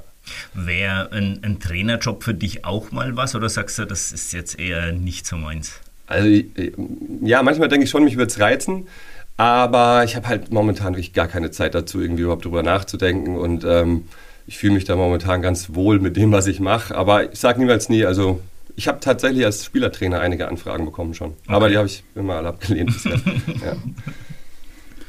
Jetzt wollen wir mal einen kleinen Break machen und weggehen vom SV Riedenberg äh, aus dem Sinkon ein bisschen in den überregionalen Bereich. Ähm, wir haben ja von der Judith so ein bisschen, in, also haben uns da vorbereitet und haben ein bisschen gegoogelt und gemacht und getan und haben herausgefunden, dass du tatsächlich zweimal den bayerischen Meistertitel über die 10.000 Meter erkämpft hast und auch Vizemeister im Halbmarathon geworden bist. Jetzt wissen wir ja, hast du ja schon gesagt, du hast was mit Schalke 04 zu tun. Wie bist du jetzt eigentlich zum Fußball gekommen? Ja, genau. Das, ähm sind, also ja, es sind quasi so zwei, zwei verschiedene Themen. So diese Leistungssportlaufzeit, das war alles eigentlich hauptsächlich meine Münchner Zeiten. Und natürlich die Liebe zum Fußball, die war immer da, auch aufgrund irgendwie meiner Brüder, meines Vaters. Und ich glaube, irgendwie, wenn man, keine Ahnung, in Deutschland und auch in München wohnt, dann kommt man da irgendwie gar nicht so richtig drum rum. Ähm, und dann bin ich aber für meinen Master ja nach Köln gegangen und habe dort Sportwissenschaften studiert und hatte dann eben auch einen äh, Kommiliton, der äh, auf Schalke dann Athletiktrainer wurde. Und als ich dann mit meinem Master fertig war, hat er ähm, gesagt, dass eben die Knappenschmiede jemanden sucht. Ähm, ich soll mich doch einfach mal drauf bewerben. Und dann habe ich eine Initiativbewerbung geschrieben und war dann ja tatsächlich irgendwie ein paar Wochen später auf Schalke ähm, als Ernährungsberaterin für die Knappenschmiede. Ja, und irgendwie so fünf, sechs Wochen später kam der Arzt aus der Lizenzmannschaft auf mich zu, meinte, ob ich eigentlich auch noch Kapazitäten hätte, um eben die erste Mannschaft mitzubetreuen. Und das habe ich dann gemacht. Ja, und dann habe ich äh, da quasi auch einen festen Vertrag bekommen und habe dann eben in der ersten Zeit, wo ich auf Schalke war, äh, sowohl Knappenschmiede als auch Lizenzmannschaft gemacht und genau, war ja dann quasi ein Jahr raus, äh, beziehungsweise eineinhalb und bin jetzt äh, wieder da, aber nur für die Lizenzmannschaft. Ja, so kam der, der Switch, also theoretisch zwei unterschiedliche Kapitel. Mhm. Kannst du uns da so ein bisschen mitnehmen oder erklären, was so ein Ernährungsberater bei einem Profifußballverein so macht? Ja, genau. Also ich glaube, so die, die Vorstellung, die viele haben, ist, dass ich irgendwie jedem Spieler einen detaillierten Ernährungsplan schreibe oder ähm, jedem sage, was er essen soll. So ist es nicht, weil es gehört eigentlich viel, viel mehr dazu. Im Endeffekt gehört natürlich schon auch so die Beratung und auch sozusagen ähm, ja, Education mit dazu, dass die Spieler auch selber wissen, okay, was brauchen sie wann. Ich meine, je nach je nachdem von wo die kommen, ähm, auch wie, lang die schon Spieler sind, haben die selber auch irgendwie einen ganz guten Bezug und Wissen dazu. Manche Jüngeren vielleicht noch nicht so viel.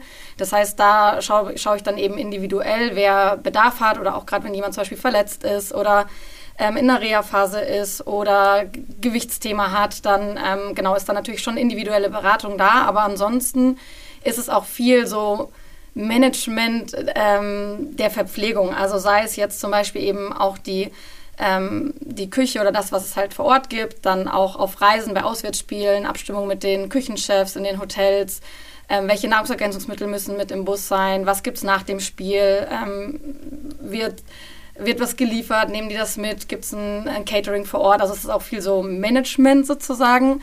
Und dann natürlich auch ähm, ja, Blutwerte, Analyse, schauen, individuelle Supplementation, wenn jemand einen Mangel hat oder eben was ich gerade schon angesprochen habe, das Gewichtsmanagement-Thema. Ne? Wenn irgendwie jemand zu leicht ist für seine Position oder vielleicht ein paar Kilo zu viel hat, dann ähm, ist das auch ein Thema, was wir dann machen. Genau. Darf ich da ganz kurz mal eingrätschen? Ich weiß, dass der Jürgen Klopp beim FC Liverpool, Mhm. der macht sogar, und das ist jetzt für einen Podcast, also wer jetzt einen empfindlichen Magen hat, der das vielleicht mal weghören, der macht ganz viel mit Stuhldiagnostik. Mhm. Ist das sowas, was sich so über alle Vereine oder wo du auch mitarbeitest oder FC Schalke oder ist das eher ein neues Feld? Weil der hat, da legt da glaube ich auch sehr viel Wert Ja. drauf auf die Ernährung. Genau, also ich will mal sagen, der Jürgen Klopp ist einer der ersten, der hat ja damals die Mona Nemmer von FC Bayern mitgenommen, die war ja erst dort und die, ähm, soweit ich weiß, wurde die auch relativ leicht gehen gelassen. Das hat irgendwie in Deutschland, ähm, kommt es langsam, dass auch immer mehr Vereine wirklich da Wert drauf legen, auch in Form von eben festangestellten Mitarbeitern und ich glaube, das Team um Mona Nemmer bei Liverpool sind über 20 Personen. Ja, und wir, wenn ich jetzt zum Beispiel mal auf die Situation auf Schalke, und da ist Schalke trotz allem im Vergleich zu anderen Bundesligisten sehr weit, wir haben quasi Köche und mich. Und manche Bundesliga-Vereine haben nach wie vor niemanden, der dieses Thema überhaupt irgendwie macht. Klar, die haben irgendwie einen Koch, der das dann vielleicht mitmacht oder äh, Physiotherapeuten. Ähm, und der Jürgen Klopp hat das von Anfang an, auch der Mona Nemmer damals halt sehr viel Raum und Plattform gegeben, sich da auch zu verwirklichen. Und klar, wenn man dann diese Man- und Woman-Power hat, ähm, hat man natürlich auch andere Ressourcen und Möglichkeiten. Und ich glaube, dass das zum Beispiel sowas mit Stuhlproben, das machen wir jetzt halt nicht irgendwie flächendeckend sozusagen, sondern eher, wenn jemand halt zum Beispiel Probleme hat, dann schauen wir schon individuelle Diagnostik. Ähm, genau, und das ist definitiv was, wo klar bei uns in Deutschland noch sehr viel Luft nach oben ist. Aber ich glaube auch, dass eben so im Kleinen zu wirken auch schon echt viel verändern kann, weil gar nicht jetzt so sehr, dass das Thema Ernährung das ist halt einfach ein Baustein des Erfolgs. Ne? Es ist nicht der einzige und es ist bestimmt auch nicht irgendwie alleinstehend der wichtigste oder irgendwie, aber es ist ein Baustein und man kann halt viel, leicht viel falsch machen und man kann auch relativ leicht viel richtig machen. Und solange man halt eben sagt, dass man diese paar Punkte ähm, schon mitnimmt, dann hat ein Verein, glaube ich, schon viel gewonnen. Ähm, Entschuldigung, Sebastian, aber äh, jetzt haben wir jetzt gelernt, wir hatten mal einen Gast hier, das war der Tobias Wahler, der ist Zahnarzt hier in Bad Kissingen und der ist der Mannschaftszahnarzt, deswegen hängt auch das Schweinfurt-Trikot, vom FC Schweinfurt 05. Und der hat uns damals erklärt, wie wichtig das Gebiss an sich ist oder die Zähne und die Zahngesundheit für die allgemeine Gesundheit der Spieler. Jetzt wissen wir, die Ernährung ist wichtig, also es hängt ja doch anscheinend sehr viel mit dem Essen irgendwie zusammen und mit dem Drumherum. Ja. Ne? Gibt es da, kann man das so, ich weiß nicht, irgendwie so einen Wert sagen, wo man sagt, okay, man hat das gesehen, dass sich Vereine oder Spieler, die sich mit ähm, Ernährung, mit der Zahngesundheit beschäftigen, dass die eine gewisse Prozentsatz deutlich besser sind oder deutlich gesünder, deutlich weniger verletzt. Gibt es da so Studien? Ähm, also es gibt schon quasi zu jedem einzelnen Thema quasi Studien, dass man halt eben sieht, wie, ähm, sagen, äh, also es ist dann meistens eine sehr konkrete Fragestellung. Also mir ist jetzt nichts bekannt, was aber nicht heißt, dass es das nicht gibt, wo alle Faktoren irgendwie dann in einer messbaren Zahl festgehalten sind. Weil natürlich auch, sagen wir mal, gerade so im Profibereich sind natürlich auch irgendwie Datenerhebungen sehr schwierig, ja, weil natürlich die Mannschaft geschützt wird, sie soll sich nur auf Fußball konzentrieren und weniger irgendwie jetzt der Wissenschaft dient. Trotz allem gibt es da in der Premier League tatsächlich einige äh, Paper, die veröffentlicht wurden. Und da sieht man eben zum Beispiel bei der Kohlenhydratzufuhr, ja, wenn die eben nicht ausreichend, die, die Speicher nicht ausreichend vorher gefüllt sind, dann ist halt einfach die Geschwindigkeit oder die Anzahl der Sprints in einem gewissen kmh-Bereich einfach weniger, ja, weil das Energiesubstrat nicht in ausreichender Menge da ist. Und das ist eben das, was ich meine mit einfach zu lösen, weil am Ende des Tages geht es darum, dass die Spieler am Tag davor und am besten zwei Tage vorm Spiel viele Kohlenhydrate essen, auch dementsprechend natürlich die Verpflegung vor Ort so abgestimmt ist. Und ähm, das ist dann definitiv auch, hat einen direkten leistungssteigernden Effekt. Ja, ob das jetzt am Ende des Tages dann auch zum Sieg führt, aber wenn man da ähm, zehn, natürlich mit dem elften Mann im Tor, sagen wir zehn Spieler auf dem, auf dem Feld hat, die irgendwie die Power noch haben, auch in der 80. Minute noch Gas zu geben, ist die Wahrscheinlichkeit schon höher, dass man am Ende auch die drei Punkte mit nach Hause nimmt. Und wenn ich das noch ergänzen darf, ich glaube, dass sich also Körperpflege in jeglicher Hinsicht Ja. schon einfach am Ende auszahlt auf weniger Verletzungen und so weiter. Kann ich jetzt auch kein Paper nennen, dass das bestätigt, aber das macht schon Sinn und man sieht schon auch in den Vereinen, wo da gut gearbeitet wird, dass die äh, geringere, Verletzungszahlen haben. Das ist äh, schon so. Da gibt es auch immer so ein, äh, von der VGB so ein, ein Report jedes Jahr im Profifußball, auch in anderen Profisportarten und man, man sieht, da gibt es große Unterschiede. Ja. Ja, also und wenn du Körperpflege auch Fuß, bei der Fußpflege ja angefangen, ne? das ist ja auch ein ganz wichtiges Thema im Ja, Fußball. Krafttraining und so weiter. Ne? Das, ja. Jetzt hast du ja eigentlich schon einen richtigen Erfolg gehabt mit den Schalkern, weil die haben ja gleich den Wiederaufstieg gepackt und sind wieder in die erste Bundesliga zurückgekommen. Ähm, hochverdient natürlich. Und wie siehst du das jetzt? Hat die Mannschaft das Potenzial, um die Klasse diesmal zu halten? Das waren ja Jahre davor teilweise grausame Spielzeiten mit Zittern ja. und Bippern und Bangen. Ja, also da bin ich ganz fest von überzeugt, weil ähm, die, wie gesagt, ich war ja damals, also ich war damals auf Schalke, als die Vizemeister wurden und dann auch in der ersten Saison, wo es schwierig wurde, bin zum Abschied, äh, Abschied sag ich schon, zum Abstieg war ich äh, nicht mit dabei und jetzt eben wieder beim Aufstieg und die Mannschaft und auch das Mindset hat sich einfach enorm verändert, auch einfach auf, in der letzten Saison. Also ich glaube, so der Abstieg in die zweite Liga hat natürlich was mit vielen Menschen gemacht und sei es jetzt die Menschen, die auf Schalke arbeiten, aber auch einfach allen Leuten, die dort leben.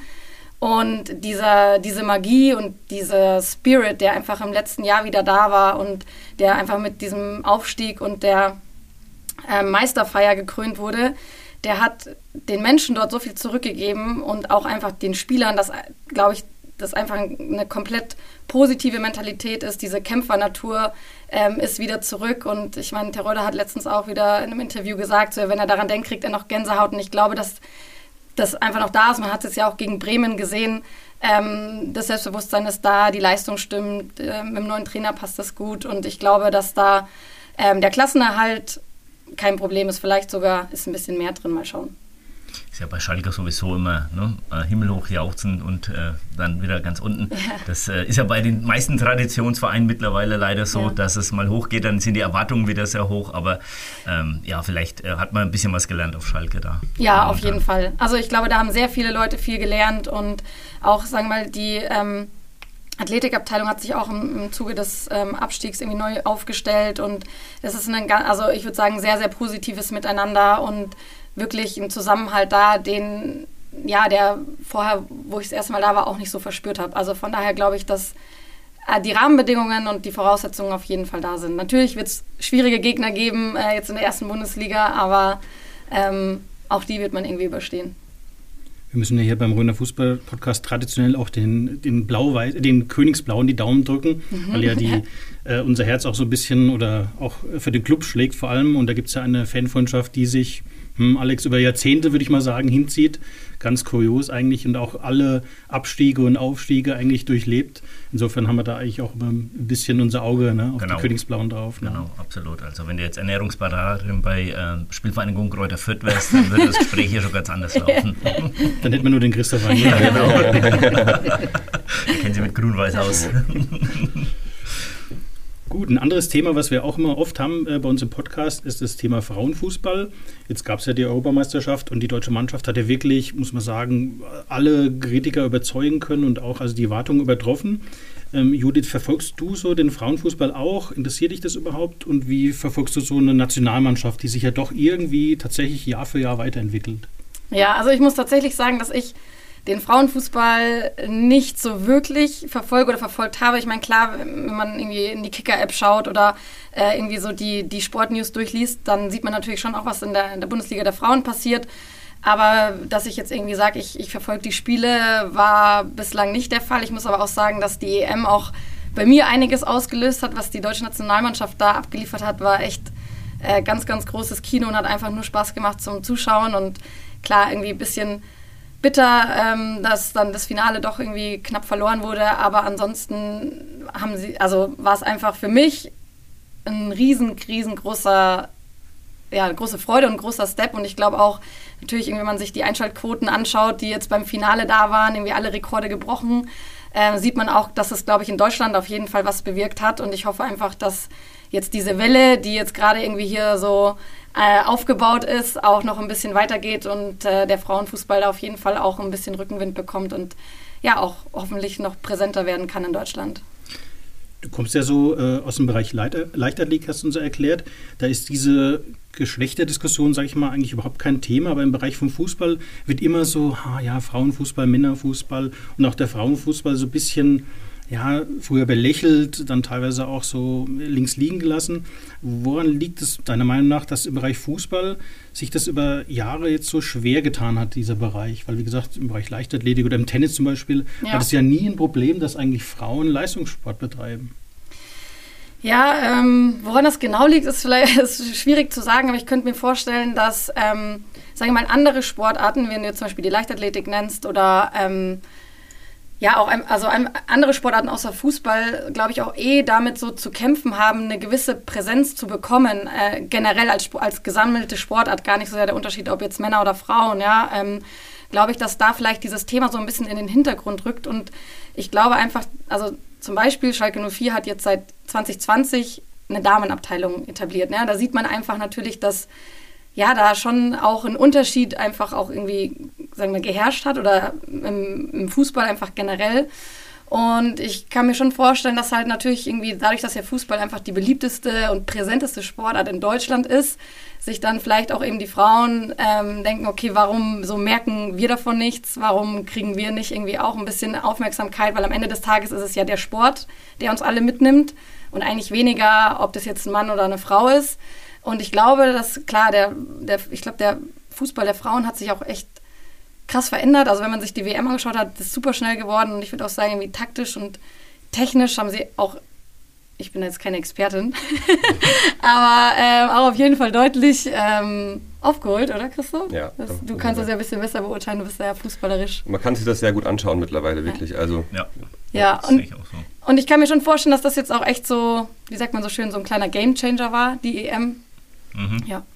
Ja, ich kann mir jetzt ähm, vorstellen, ich meine, wenn man jetzt vergleicht, ich weiß nicht, ob FC Schalke eine, eine Damenmannschaft hat, ähm, aber das Budget bei den Herren wird wahrscheinlich größer sein oder Natürlich. ist definitiv größer. Aber weißt du von äh, Damenmannschaften, vielleicht auch in der Bundesliga, die auch Ernährungsberatung haben? Gibt es das da auch? Hast du da mal was? Weiß ich von niemandem. Also vielleicht, also obwohl ich hätte jetzt am ehesten noch gedacht FC Bayern, aber die haben ja glaube ich auch niemanden. Also klar, die haben halt natürlich Köche und so, aber ähm, soweit ich informiert bin, haben die auch nach Mona Nemmer niemanden mehr irgendwie speziell jetzt dafür irgendwie eingestellt. Und ähm, ja, also ich denke nicht, weil es ist ja im Herrenfußball schon so, dass nicht jeder Verein was hat. Und äh, das ist ja wie mit allem im Amateurbereich oder eben halt in dem Fall auch der, der Frauenfußball nicht, dass ich die als Amateure bezeichne, sondern einfach von den, von den Geld ist einfach anderes Geld da. Und das sind natürlich so Positionen, die man sich erst leistet oder leisten kann, wenn halt auch ein gewisses Budget da ist. Ja? Also man würde, glaube ich, eher auf eine Ernährungsberaterin oder Ernährungsberater verzichten als auf ein Physio zum Beispiel. Mhm. Ja. Okay. Ich glaube, das war jetzt auch nochmal ein ganz guter Punkt. Ähm, mich würde es mal interessieren, wie wird man denn A, Ernährungsberaterin oder Ernährungsberater äh, überhaupt und wie ist es dann in deinem Alltag? Meine, wir haben schon ganz kurz darüber gesprochen, aber bist du dann auch bei Auswärtsspielen dabei oder bei Spielen dabei? Wird auch kurz vor Ort oder einfach nochmal geguckt, okay, Jungs, ihr müsst jetzt oder solltet das und das jetzt nochmal essen oder wir brauchen eine andere Zusammensetzung irgendwie von einem Spiel. Bist du dann da auch vor Ort mit dabei? Genau, also ähm, ich jetzt in dem aktuellen Fall nicht, weil ich das ähm, ja mit einer gewissen Stundenzahl nur mache. Ich bin ja noch an, woanders angestellt. Ähm, es gibt Vereine, also zum Beispiel äh, Dortmund äh, mit dem Melf Cartensen, der quasi ja, Vollzeit dort arbeitet. Da ist es dann schon auch so, dass er natürlich bei jedem Spiel mit dabei ist. An sich ist es aber so, dass ich, wir haben eine sehr, sehr gute Abstimmung. Also ich spreche quasi, ähm, also ich habe Anforderungen an den Menüplan, das geht an die Hotels, die schicken mir dann ihre Speisenauswahl, da schaue ich drüber, spreche im Zweifel nochmal mit ähm, dem Koch ähm, oder jemandem eben aus der Küche, der da die Verantwortung trägt. Und dann sind aber auch zum Beispiel unsere Athletiktrainer gebrieft, die wissen auch, was es dort gibt, die haben und, und checken dann das einmal gegen. Und im Endeffekt das, was dann jeder Spieler sich auswählt, ähm, das ist dann wirklich auch ein Stück weit Eigenverantwortung. Klar, es gibt mal hier und da jemanden, wo ich dann auch sage, okay, guck, achte mal bitte drauf, dass der oder die, äh, also er in dem Fall, jetzt beim, beim Fußball, ich betreue auch noch so andere Sportler, ähm, dass äh, er dann eine gewisse Sache noch irgendwie mehr isst, zum Beispiel mehr Kohlenhydrate oder irgendwas. Ähm, aber dadurch, dass eben das, was ich vorhin schon angesprochen habe, auch mit der Athletikabteilung, die sind da sehr unterstützend und auch ähm, bereit, eben auch zu sagen, wir, du bist nicht dabei, wir kümmern uns dann auch darum und lassen das nicht irgendwie links liegen, weil das ist nicht deren Thema oder so. Mhm. Und da ja, ist eine sehr gute Zusammenarbeit da. Und ja, von daher, ich bin quasi klar bei Heimspielen manchmal dabei, aber dann halt auch als, also quasi als Gast im blauen Salon und genau, nicht, äh, nicht unten irgendwie am Spielfeldrand. Hast du dich dann als Ernährungsberaterin auch schon mal mit der Röner Esskultur beschäftigt? Hat der Christoph dir da was zeigen können? Ja, ich muss sagen, es hat mich, also manches hat mich überzeugt, aber sowas wie, ist ja so ein bisschen, meine Mama kommt aus der Pfalz, das ist so ein bisschen ähnlich, ne? sowas wie Saumagen und sowas, oder? Das Nee, Saumagen das ist ein Pfälzer. aber ihr habt hier doch auch so komische... Ja, Pressakalb. Pressack, Pressack, genau, ja. Aber So Saumagen ist nochmal anders. Ja, aber, ist noch anders, ja, Ja. aber. Also so Schwattemagen oder Hausmacherwurst. Hausmacherwurst, das ist gar nicht meins, deswegen, äh, ja. Oh. Aber so eine, so eine Bratwurst, eine, Brat, eine Bratwurst, die esse ich schon mal. Okay. Ähm, jetzt haben wir die ganze Zeit so ein bisschen über Ernährung gesprochen. Ich würde jetzt ganz gerne nochmal zum Christoph umschwenken. Ähm, ich meine, er ergänzt, äh, wenn ich das jetzt sehe, er ergänzt euch echt gut. Also du bist der Athletikmensch, du bist sportlich gewesen, du bist selbst noch sportlich, er kennt sich mit der Ernährung. Jetzt warst du aber während deiner Ausbildung ähm, beim, Christ, äh, beim, beim Mark Verstegen in den USA. Das hatten wir auch schon mal irgendwann in einem Podcast, ne? Haben wir sogar schon mal erwähnt. Haben Ja. wir schon mal erwähnt, genau. Jetzt wissen wir alle, das ist der Mann, der dem Jürgen Klinsmann die, ähm, die Gummibänder an die Knie gemacht hat. Genau. Ähm, wie lange warst du da so im, im Land der unbegrenzten Möglichkeiten und, und was hast du da gemacht oder hast du da viel gelernt dabei? Ja, auf jeden Fall. Also ich, das ist jetzt schon wieder zehn Jahre her, wo ich dort war. Und da war das ja im Prinzip, also jetzt hat, es ist ja schon relativ viel nach Deutschland übergeschwappt. So Athletiktraining kommt immer mehr. Damals war das, ich will jetzt nicht sagen Neuland, aber es war noch sehr viel unberührter, wie es jetzt ist. Und ähm, ich ähm, habe zu dem Zeitpunkt auch schon viel gearbeitet und wollte einfach noch ein bisschen was erleben. Ich wollte äh, eine coole Fortbildung machen und habe mir das dann eben da bei Mark Verstegen rausgesucht und bin dann ein halbes Jahr, ungefähr ein halbes Jahr in der USA gewesen, ein bisschen länger.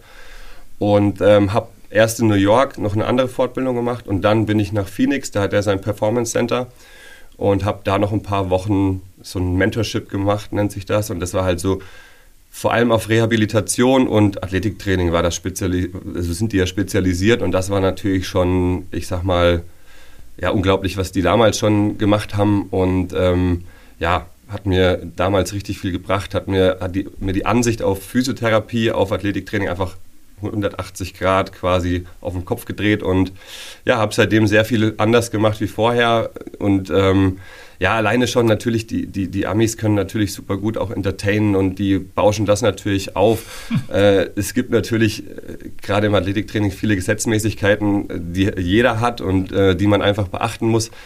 Die machen schon relativ viel fancy da drüben, das muss man einfach sagen. Das sieht alles super aus, das hat alles einen tollen Namen und dabei kochen die auch nur mit Wasser.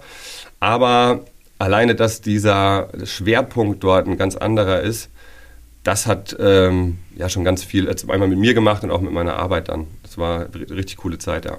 Und wann da zu der Zeit, also ich meine, der Marc Verstegen, ist das, ähm, ist er dann auch wirklich bei diesen Fortbildungen präsent? Ist er dann vor Ort oder ist das, wie ich mir das jetzt vorstelle, gibt er seinen Namen dafür her und äh, wenn du da dieses ähm, Mentorship da machst oder ist er dann wirklich sagt und ich kümmere mich auch um meine Leute?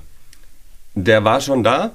Äh, Der hat auch ähm, einen kleinen, aber wirklich einen sehr kleinen Teil von dem Unterricht gehalten. Aber er hat auch sehr viel da, ja, so, ich sag mal, motivierende Ansprachen ist der ja unglaublich, der Typ. Ne? Also, das halt, der stellt halt wirklich was dar. Und, ähm, aber die, diese ganzen Unterrichtseinheiten, die meisten haben andere Leute für den gemacht. Und was ich vielleicht auch gar nicht so schlecht finde. Also, der kann auch nicht alles wissen. Ne? Wie gesagt, er hat da so dieses Konzept, er hat die Idee dahinter und ist äh, der Kopf dieser, dieser Exos-Firma, aber äh, die haben ganz hervorragende Leute und die haben das damals auch übernommen, das Unterrichten, zum Großteil. Aber wir hatten dort auf jeden Fall getroffen und der war da auch. Der Cleansee ist aber nicht irgendwann mal wieder reingeschneit und hat gesagt, Clean- hey Marc, ich brauche neue Tipps. Läuft gerade nicht so bei der Hertha. Cleansea ist nicht reingeschneit. Aber es waren tatsächlich sehr, sehr viele Athleten da, aber halt alle aus dem US-Sport zu dem Zeitpunkt. Da war gerade Off-Season und da waren dann äh, viele College-Football-Spieler waren da, Baseballspieler, Basketballspieler.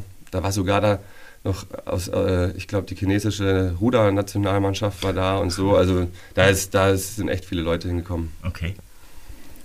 Der Jürgen hat uns da auf ein Thema gebracht, das wusste ich selber nicht. Du hast auch was im Bereich Cheerleading wohl schon mal gemacht. Kannst du uns da was darüber verraten? Weil ich weiß darüber gar nichts. Ja, ja also ich äh, war jetzt im April, war ich drei Wochen mit der Cheerleading-Nationalmannschaft von Deutschland in Florida. Ähm, ist eigentlich, ich sage mal, ist immer so der große Traum als Physio, ähm, die deutsche Fußballnationalmannschaft zu betreuen. Kann ich sagen, nee, der größere Traum ist es, die Cheerleading-Nationalmannschaft zu betreuen. Und du sagst so, obwohl deine Frau neben dran Ja, sitzt. Nein, das hat echt Spaß gemacht. Also die, Ich ähm, freue mich, wenn er Spaß an seiner Arbeit hat. ja. Ähm, und ja, das war eine total spannende Zeit. Cheerleading ist so ein bisschen ein Sport, der bei uns falsch wahrgenommen wird. Die ähm, ist ja so ein bisschen dieses Sideline-Cheerleading bekannt, wobei ja auch beim Basketball oder so hier in Deutschland äh, da eben die Mädels tanzen in den Pausen und so. Aber das ist ein heftiger Sport, der wirklich ähm, sehr, sehr anspruchsvoll ist. Das ist wirklich eine Mischung aus Turnen, Akrobatik und Tanz. Und äh, also man, ich kann da nur empfehlen, mal wirklich ähm, so ein paar YouTube-Videos anzuschauen. Das ist unglaublich, wie die durch die Gegend äh, wirbeln und wie die tummeln, also da dieses Bodenturnen und so machen. Es ist äh, als Physio sehr, sehr nervenaufreibend, weil da ständig Verletzungen stattfinden. Also, von, also alleine in der, an der Weltmeisterschaft hatten wir ähm, gebrochene Finger, Mittelhandbruch, äh, lockerer Zahn, Gehirnerschütterung, Kreuzband gerissen, ja, Hört sich nach Eishockey an, irgendwie, ne? es ist, also es ist unglaublich äh, hohe Verletzungsrate bei dem äh, Sport und wir waren nur am Rennen. Meine Kollegin, die Wiebke, war noch mit dabei und wir haben das zusammen ja, dort betreut äh, und war, war sehr, sehr ereignisreich. Ja. Das ist ja auch wahnsinnig akrobatisch. Also ich habe mir das auch teilweise schon mal äh, eben angeguckt, weil man dann doch irgendwie, also die Moves, die die machen, sind ja teilweise wirklich auch fast schon lebensgefährlich, gell? Ja, ja, es ist echt. Also eine irre Sache und äh, also habe ich hierzulande so noch nie gesehen eigentlich.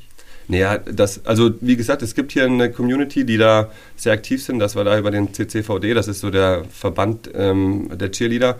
Und ähm, das ist ja schon eher in den Städten und es gibt da so einzelne, ich sag mal, Ballungsgebiete will ich jetzt nicht nennen, aber die, die da Mannschaften haben. Das ist äh, in Köln gibt es eine gute Mannschaft, Krefeld, äh, dann Frankfurt und da gibt es halt immer so einzelne Mannschaften und die stellen dann auch die zusammen die Nationalmannschaft. Also das sind dann eigen- einzelne Stunts, also immer so Stunt-Groups, die dann sich bewerben können darauf und dann werden die halt ausgewählt. Und ja, hier in der Gegend ist das eher mau, Ja. kann man sagen. Also, ja. Du bist ja jetzt auch, wenn ich da richtig informiert bin, der Chef von Rhön Rehab. Genau. Stimmt das? Das Jawohl. ist in Bad Neustadt? Genau, also wir haben, wir haben drei Physiopraxen. Eines hier in Kissingen, gar nicht weit weg hier. Mhm. Und ähm, Rhön Rehab haben wir in Bad Neustadt am Campus oben. Und genau, da bin ich zusammen eben mit der Wiebke, das ist meine, meine Kollegin. Wir machen, wir sind da zusammen die Chefs, sage ich mal. Und ähm, ja, das sind unsere Praxen. Genau. Und wenn wir da gerade schon dabei sind, wenn ich da mal Werbung in eigener Sache machen darf, wir suchen händeringend, was händeringend, wir suchen Physiotherapeutinnen und wir würden uns sehr freuen, wenn das hier jemand hört, die sportinteressiert sind. Also wie ihr mitbekommen habt, wir ähm, tun ja den TSV Hauptstadt betreuen und äh, sind sehr, sehr viel im Sport tätig. Wenn da jemand Lust drauf hat, ähm, bei uns zu arbeiten, wir würden uns sehr, sehr freuen, wenn ihr euch meldet bei uns. Sehr gerne. Also unterstützen wir gerne, wenn wir irgendwie den Fachkräftemangel in Deutschland helfen können zu äh, reduzieren, dann sind wir da gerne dabei. Also meldet, meldet euch bei uns, meldet euch beim Christoph Direktor oder bei Rhön Rehab. Vielleicht dürft ihr dann auch mit der nordischen Paraski-Mannschaft zum Weltcup nach Planitza. Da warst du wohl auch mal mit dabei, ne? Genau, das habe ich auch noch nebenbei gemacht. Also jetzt zuletzt war ich im, im Januar mit den Östersund sogar. In Planitzer waren wir letztes Jahr. Ähm, ja, das ist auch mega spannend, ähm, so allgemein im Behindertensport. Ähm, das sind also unglaubliche Menschen, die wirklich äh, außergewöhnliche Leistungen bringen. Und ähm, ja, theoretisch ähm, haben wir da auch Kontakte. Ich habe das jetzt dieses Jahr, also für diese Saison jetzt ein bisschen runtergefahren, weil es bei mir alles zu viel wurde. Ähm, aber ich stehe da immer noch mit, mit den Sportlern und mit auch den Trainern im Kontakt und vielleicht dann ab Winter, ähm, also quasi im neuen Jahr 2023, äh, haben wir uns jetzt mal so ähm, besprochen, dass wir da nochmal wieder in Kontakt treten, ob ich dann wieder das eine oder andere übernehme. Ist ja der Gerd Schönfelder dabei bei der Paraski-Mannschaft. Mm. Das ist ja der erfolgreichste deutsche Olympionike eigentlich, aber im, im, im Parasport hat er die meisten. Den habe hab ich jetzt noch nicht kennengelernt, aber vielleicht ist er in einer anderen Sportart tätig. Ist der beim, ist der beim Biathlon? Nee, ach so, das ist Biathlon Das bei Biathlon, dir. Ah, ja. so, okay, nee, der Ja. ist beim Alpin. Ah ja, Der nee, den mit den Alpin. Alpinen, Ja, ich okay. habe nur äh, Biathlon. Ah ja, okay. Ähm, so ein Thema, was denke ich auch bei euch beiden ja irgendwo im Beruf immer vorkommt, Verletzungen im Amateurfußball. Ähm, was nützt, was schützt und warum reißt eigentlich ein Kreuzband? Ja, das ist eine sehr komplexe Frage, muss ich sagen. Da können wir jetzt wahrscheinlich eine eigene Podcast-Folge drüber machen. Ähm, man kann sagen, grundsätzlich äh, gibt es natürlich Verletzungen, die verhindert werden können. Das sind immer in erster Linie die Muskelverletzungen, äh, die ja, dagegen kann man definitiv präventiv vorgehen, indem man halt entsprechende Übungs- oder Trainingsprogramme ins normale Training mit einbaut. Gerade exzentrisches Training ist da super wichtig. Also wenn ich jetzt mal da den, den TSV Hauptstadt nehmen kann, die letzte Saison haben wir da regelmäßig ähm, das ins Training einfließen lassen. Und wir hatten super wenig Muskelverletzungen. Ich glaube nur ein oder zwei Zerrungen. Und das ist für so eine Regionalligamannschaft wirklich gut. Da dürfen wir uns mal selber auf die eigene Schulter klopfen. Und äh, das ist natürlich absolut zu verhindern. Ein Kreuzbandriss wird schon schwerer, weil das ist ja so eine spezielle Bewegung und die kann unter Umständen nicht verhindert werden, auch muskulär nicht. Äh, es ist natürlich ein großer Vorteil, auch in der Richtung, ich sag mal, plyometrisches Training zu machen, Reaktivkrafttraining. Und je stärker man ist, desto besser ist natürlich auch ein Gelenk geschützt. Und dementsprechend wird, wird derjenige, der super viel oder super austrainiert ist, sich weniger schnell verletzen wie jemand, der nie im Training ist und dann ab und zu mal an den Ball tritt. Ähm, aber auch für den austrainierten Sportler ähm, ist nicht alles zu verhindern. So kann man das, glaube ich, sagen. Kommen dann eigentlich relativ viele Fußballer zu dir? Also bist du da so ein bisschen auch so spezialisiert äh, im Bereich Physiotherapie? Ja, auf jeden Fall. Also wir mhm. haben mittlerweile, ähm, also klar, wir sind hier, wir haben hier eine Praxis, in die jeder kommen kann. Aber es hat sich schon so ein bisschen rumgesprochen, dass wir viel im Sport tätig sind, dass wir Allgemeinsportler behandeln. Und ich habe mittlerweile haben wir super viele Fußballer bei uns, doch hier aus dem Landkreis und ähm, also Neustädter Raum natürlich mehr aus dem Grabfeld und hier in die Kissinger Praxis kommen schon auch viele Kissinger Fußballer und das ist schon das, was mir Spaß macht. Ich glaube, da kenne ich mich auch ganz gut aus. Wenn man selber aus dem Sport kommt, kann man ja immer schon mal besser mitfühlen und ähm, da haben wir, also ich habe bestimmt am Tag vier, fünf Fußballer schon in Behandlung was schon relativ hoch ist als mhm. Zielgruppe so. Ich würde so zum Abschluss oder zum Finale mal so ein bisschen nochmal zurück nach Riedenberg gehen. Ähm, ich kenne ja deine ganze Fußballerfamilie, also den, den Florian als Keeper, den Philipp äh, und du, ihr seid ja, ja eigentlich im ganzen Landkreis da bekannt, äh, vor allem eben aus diesen Bezirksliga-Zeiten. Ihr habt aber noch einen vierten Bruder. Hat der eigentlich gar keine Fußballambitionen oder ist mir das entgangen? Der hat in der Jugend tatsächlich Fußball gespielt, und, äh, aber der, der tut in, in diesem Fall so ein bisschen aus der Reihe tanzen. Der ist eher tatsächlich musikalisch veranlagt und der hat, der hat eine, eine Band, also kann ich auch mal nur empfehlen, mal reinzuhören, die heißen Thundercant. Also, ja, kann man, weiß nicht, mit, mit U wird das geschrieben, ne? Thundercant. Und ähm, ja, hört euch das mal an, das ist so Punkrock-mäßig, aber mit okay. Fußball hat er jetzt ähm, eigentlich nichts mehr zu tun. Also er verfolgt das manchmal so ein bisschen, aber selber gespielt hat er dann nach der Jugend nicht mehr. Er war auch im Tor, war, war auch Keeper. Ah, okay. Wusste ich überhaupt nicht, okay.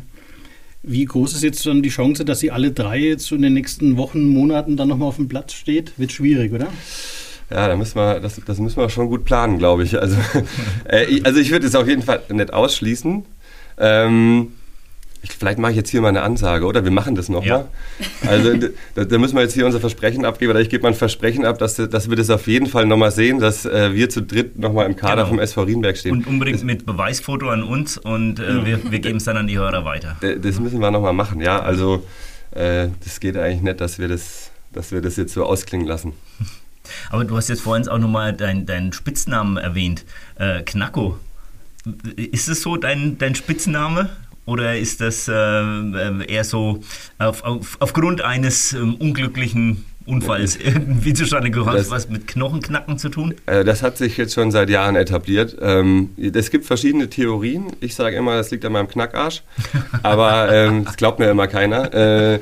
Ja, manche sagen, das hat mit, mit einem Job mit Knacken zu tun. Aber tatsächlich kommt es daher, ich bin jetzt dann gleich noch beim Kumpel auf einer Feier eingeladen. Der Tommy, der hat da, kam da mit mal um die Ecke. Das kommt von meinem Opa. Der hat Bonifaz gehießen und meinen großen Bruder, den Florian, dem sein Spitzname ist Bonnie. Den mhm. haben sie halt so danach getauft.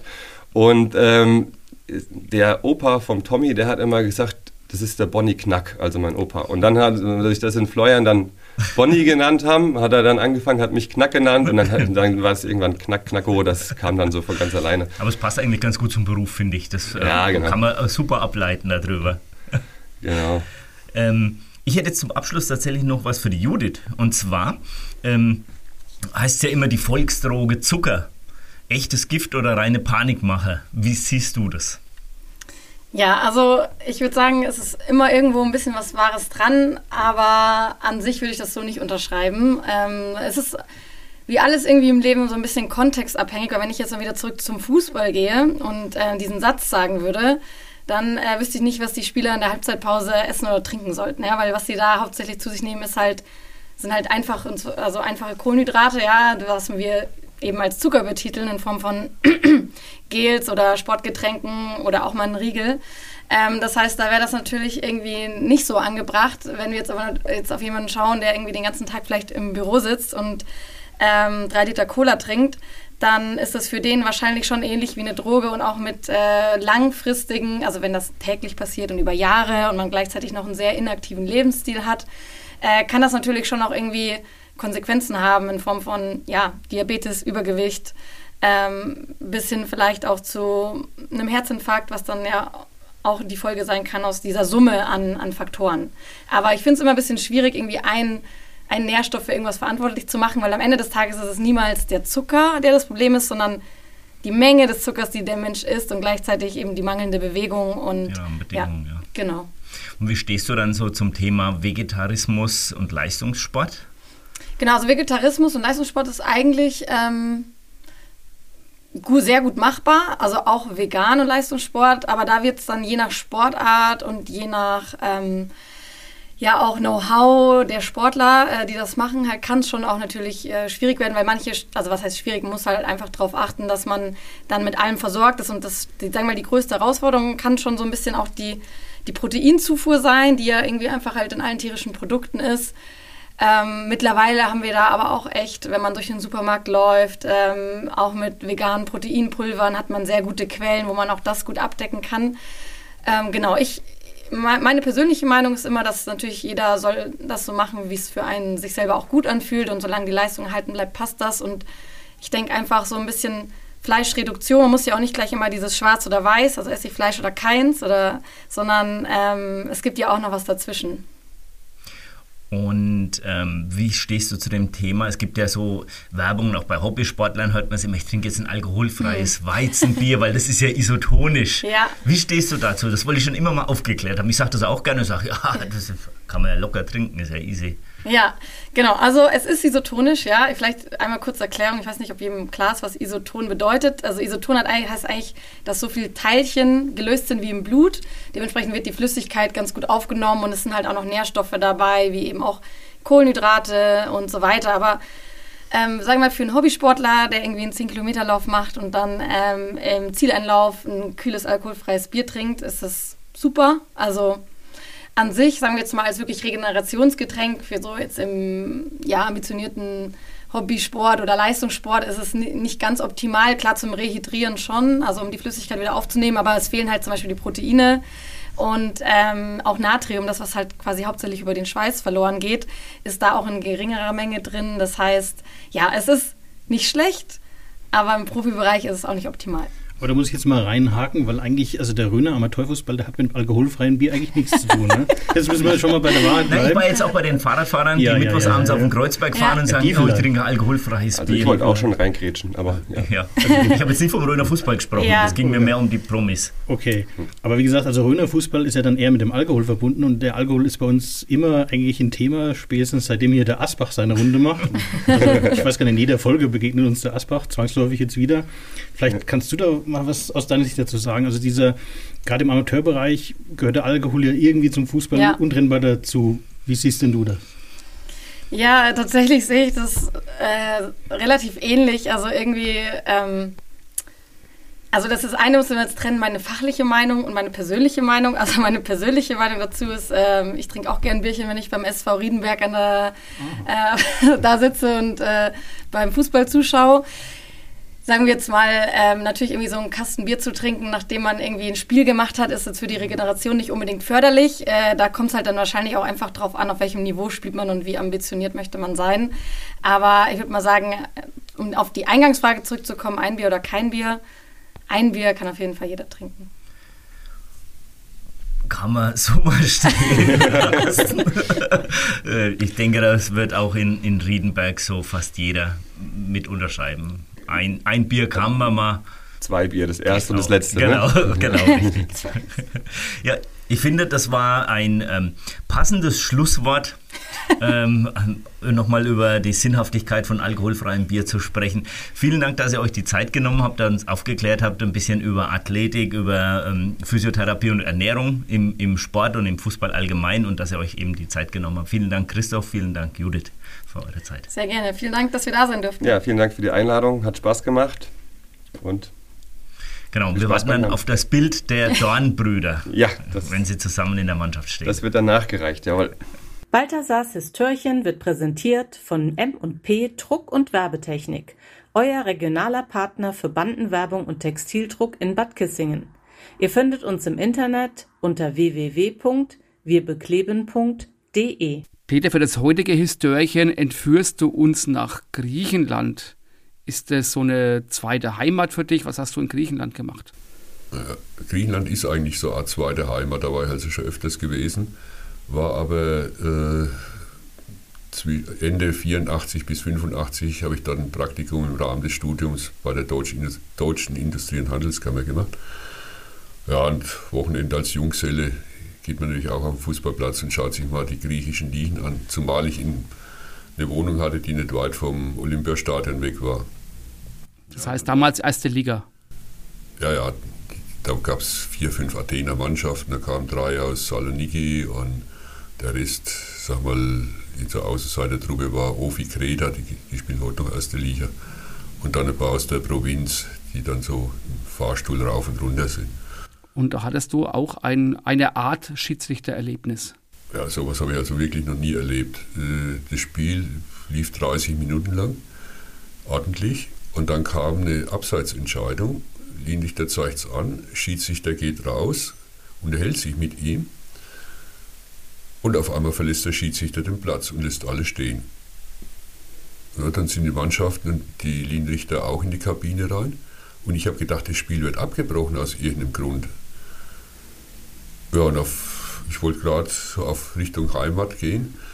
Ja, kommen die wieder, die Spieler zurück mit den beiden Linienrichtern. Ja, und dann hat der eine Linienrichter das Spiel fertig gepfiffen, ohne, also nur mit einem Linienrichter und ohne einen zweiten. Aber das Spiel ist dann gewertet worden. Also Aber warum dann nur noch ein Linienrichter dort war, weißt du nicht. Ja, der, weil der eine Linienrichter hat ja das Spiel dann übernommen, weil der Schiedsrichter nicht mehr zurückkam. Der Schiedsrichter hat sozusagen das Spiel boykottiert Jetzt, und ist nicht mehr erschienen. Ne? Und der eine Linienrichter, ich sag mal Assistent Nummer 1, wird man bei uns sagen, hat das Spiel fertig gepfiffen. Und der andere war dann halt da auf der Seite gestanden, wo die Auswechslungen waren und drüben war gar keiner.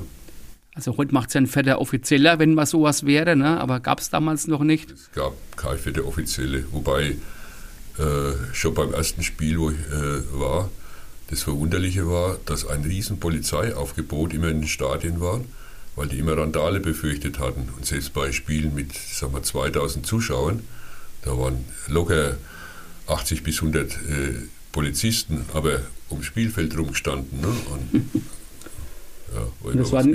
War nicht das einzige griechische Erlebnis, hast du uns erzählt im Vorfeld, äh, in unserem Vorgespräch. Nee, äh, Bei einem anderen Spiel, da hast du aber dann nicht so viel gesehen am Schluss.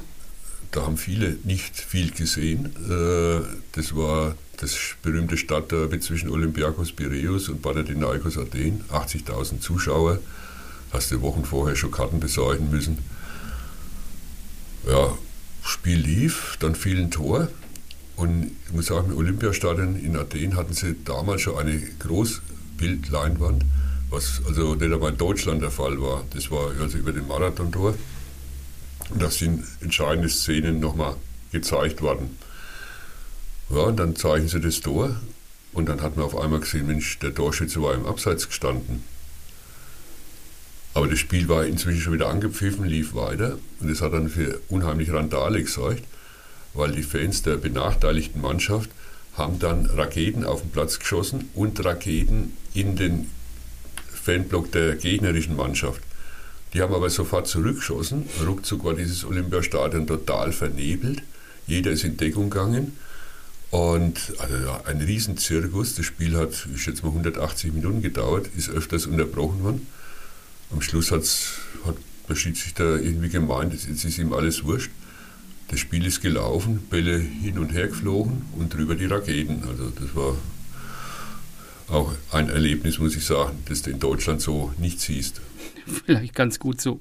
Jetzt haben wir heute viel gelernt über Ernährung, über Athletik, Physiotherapie und natürlich müssen wir dann auch weiterhin sagen, wir beherzigen das, aber das Wichtigste ist, wir müssen ja morgen alle wieder auf die Arbeit.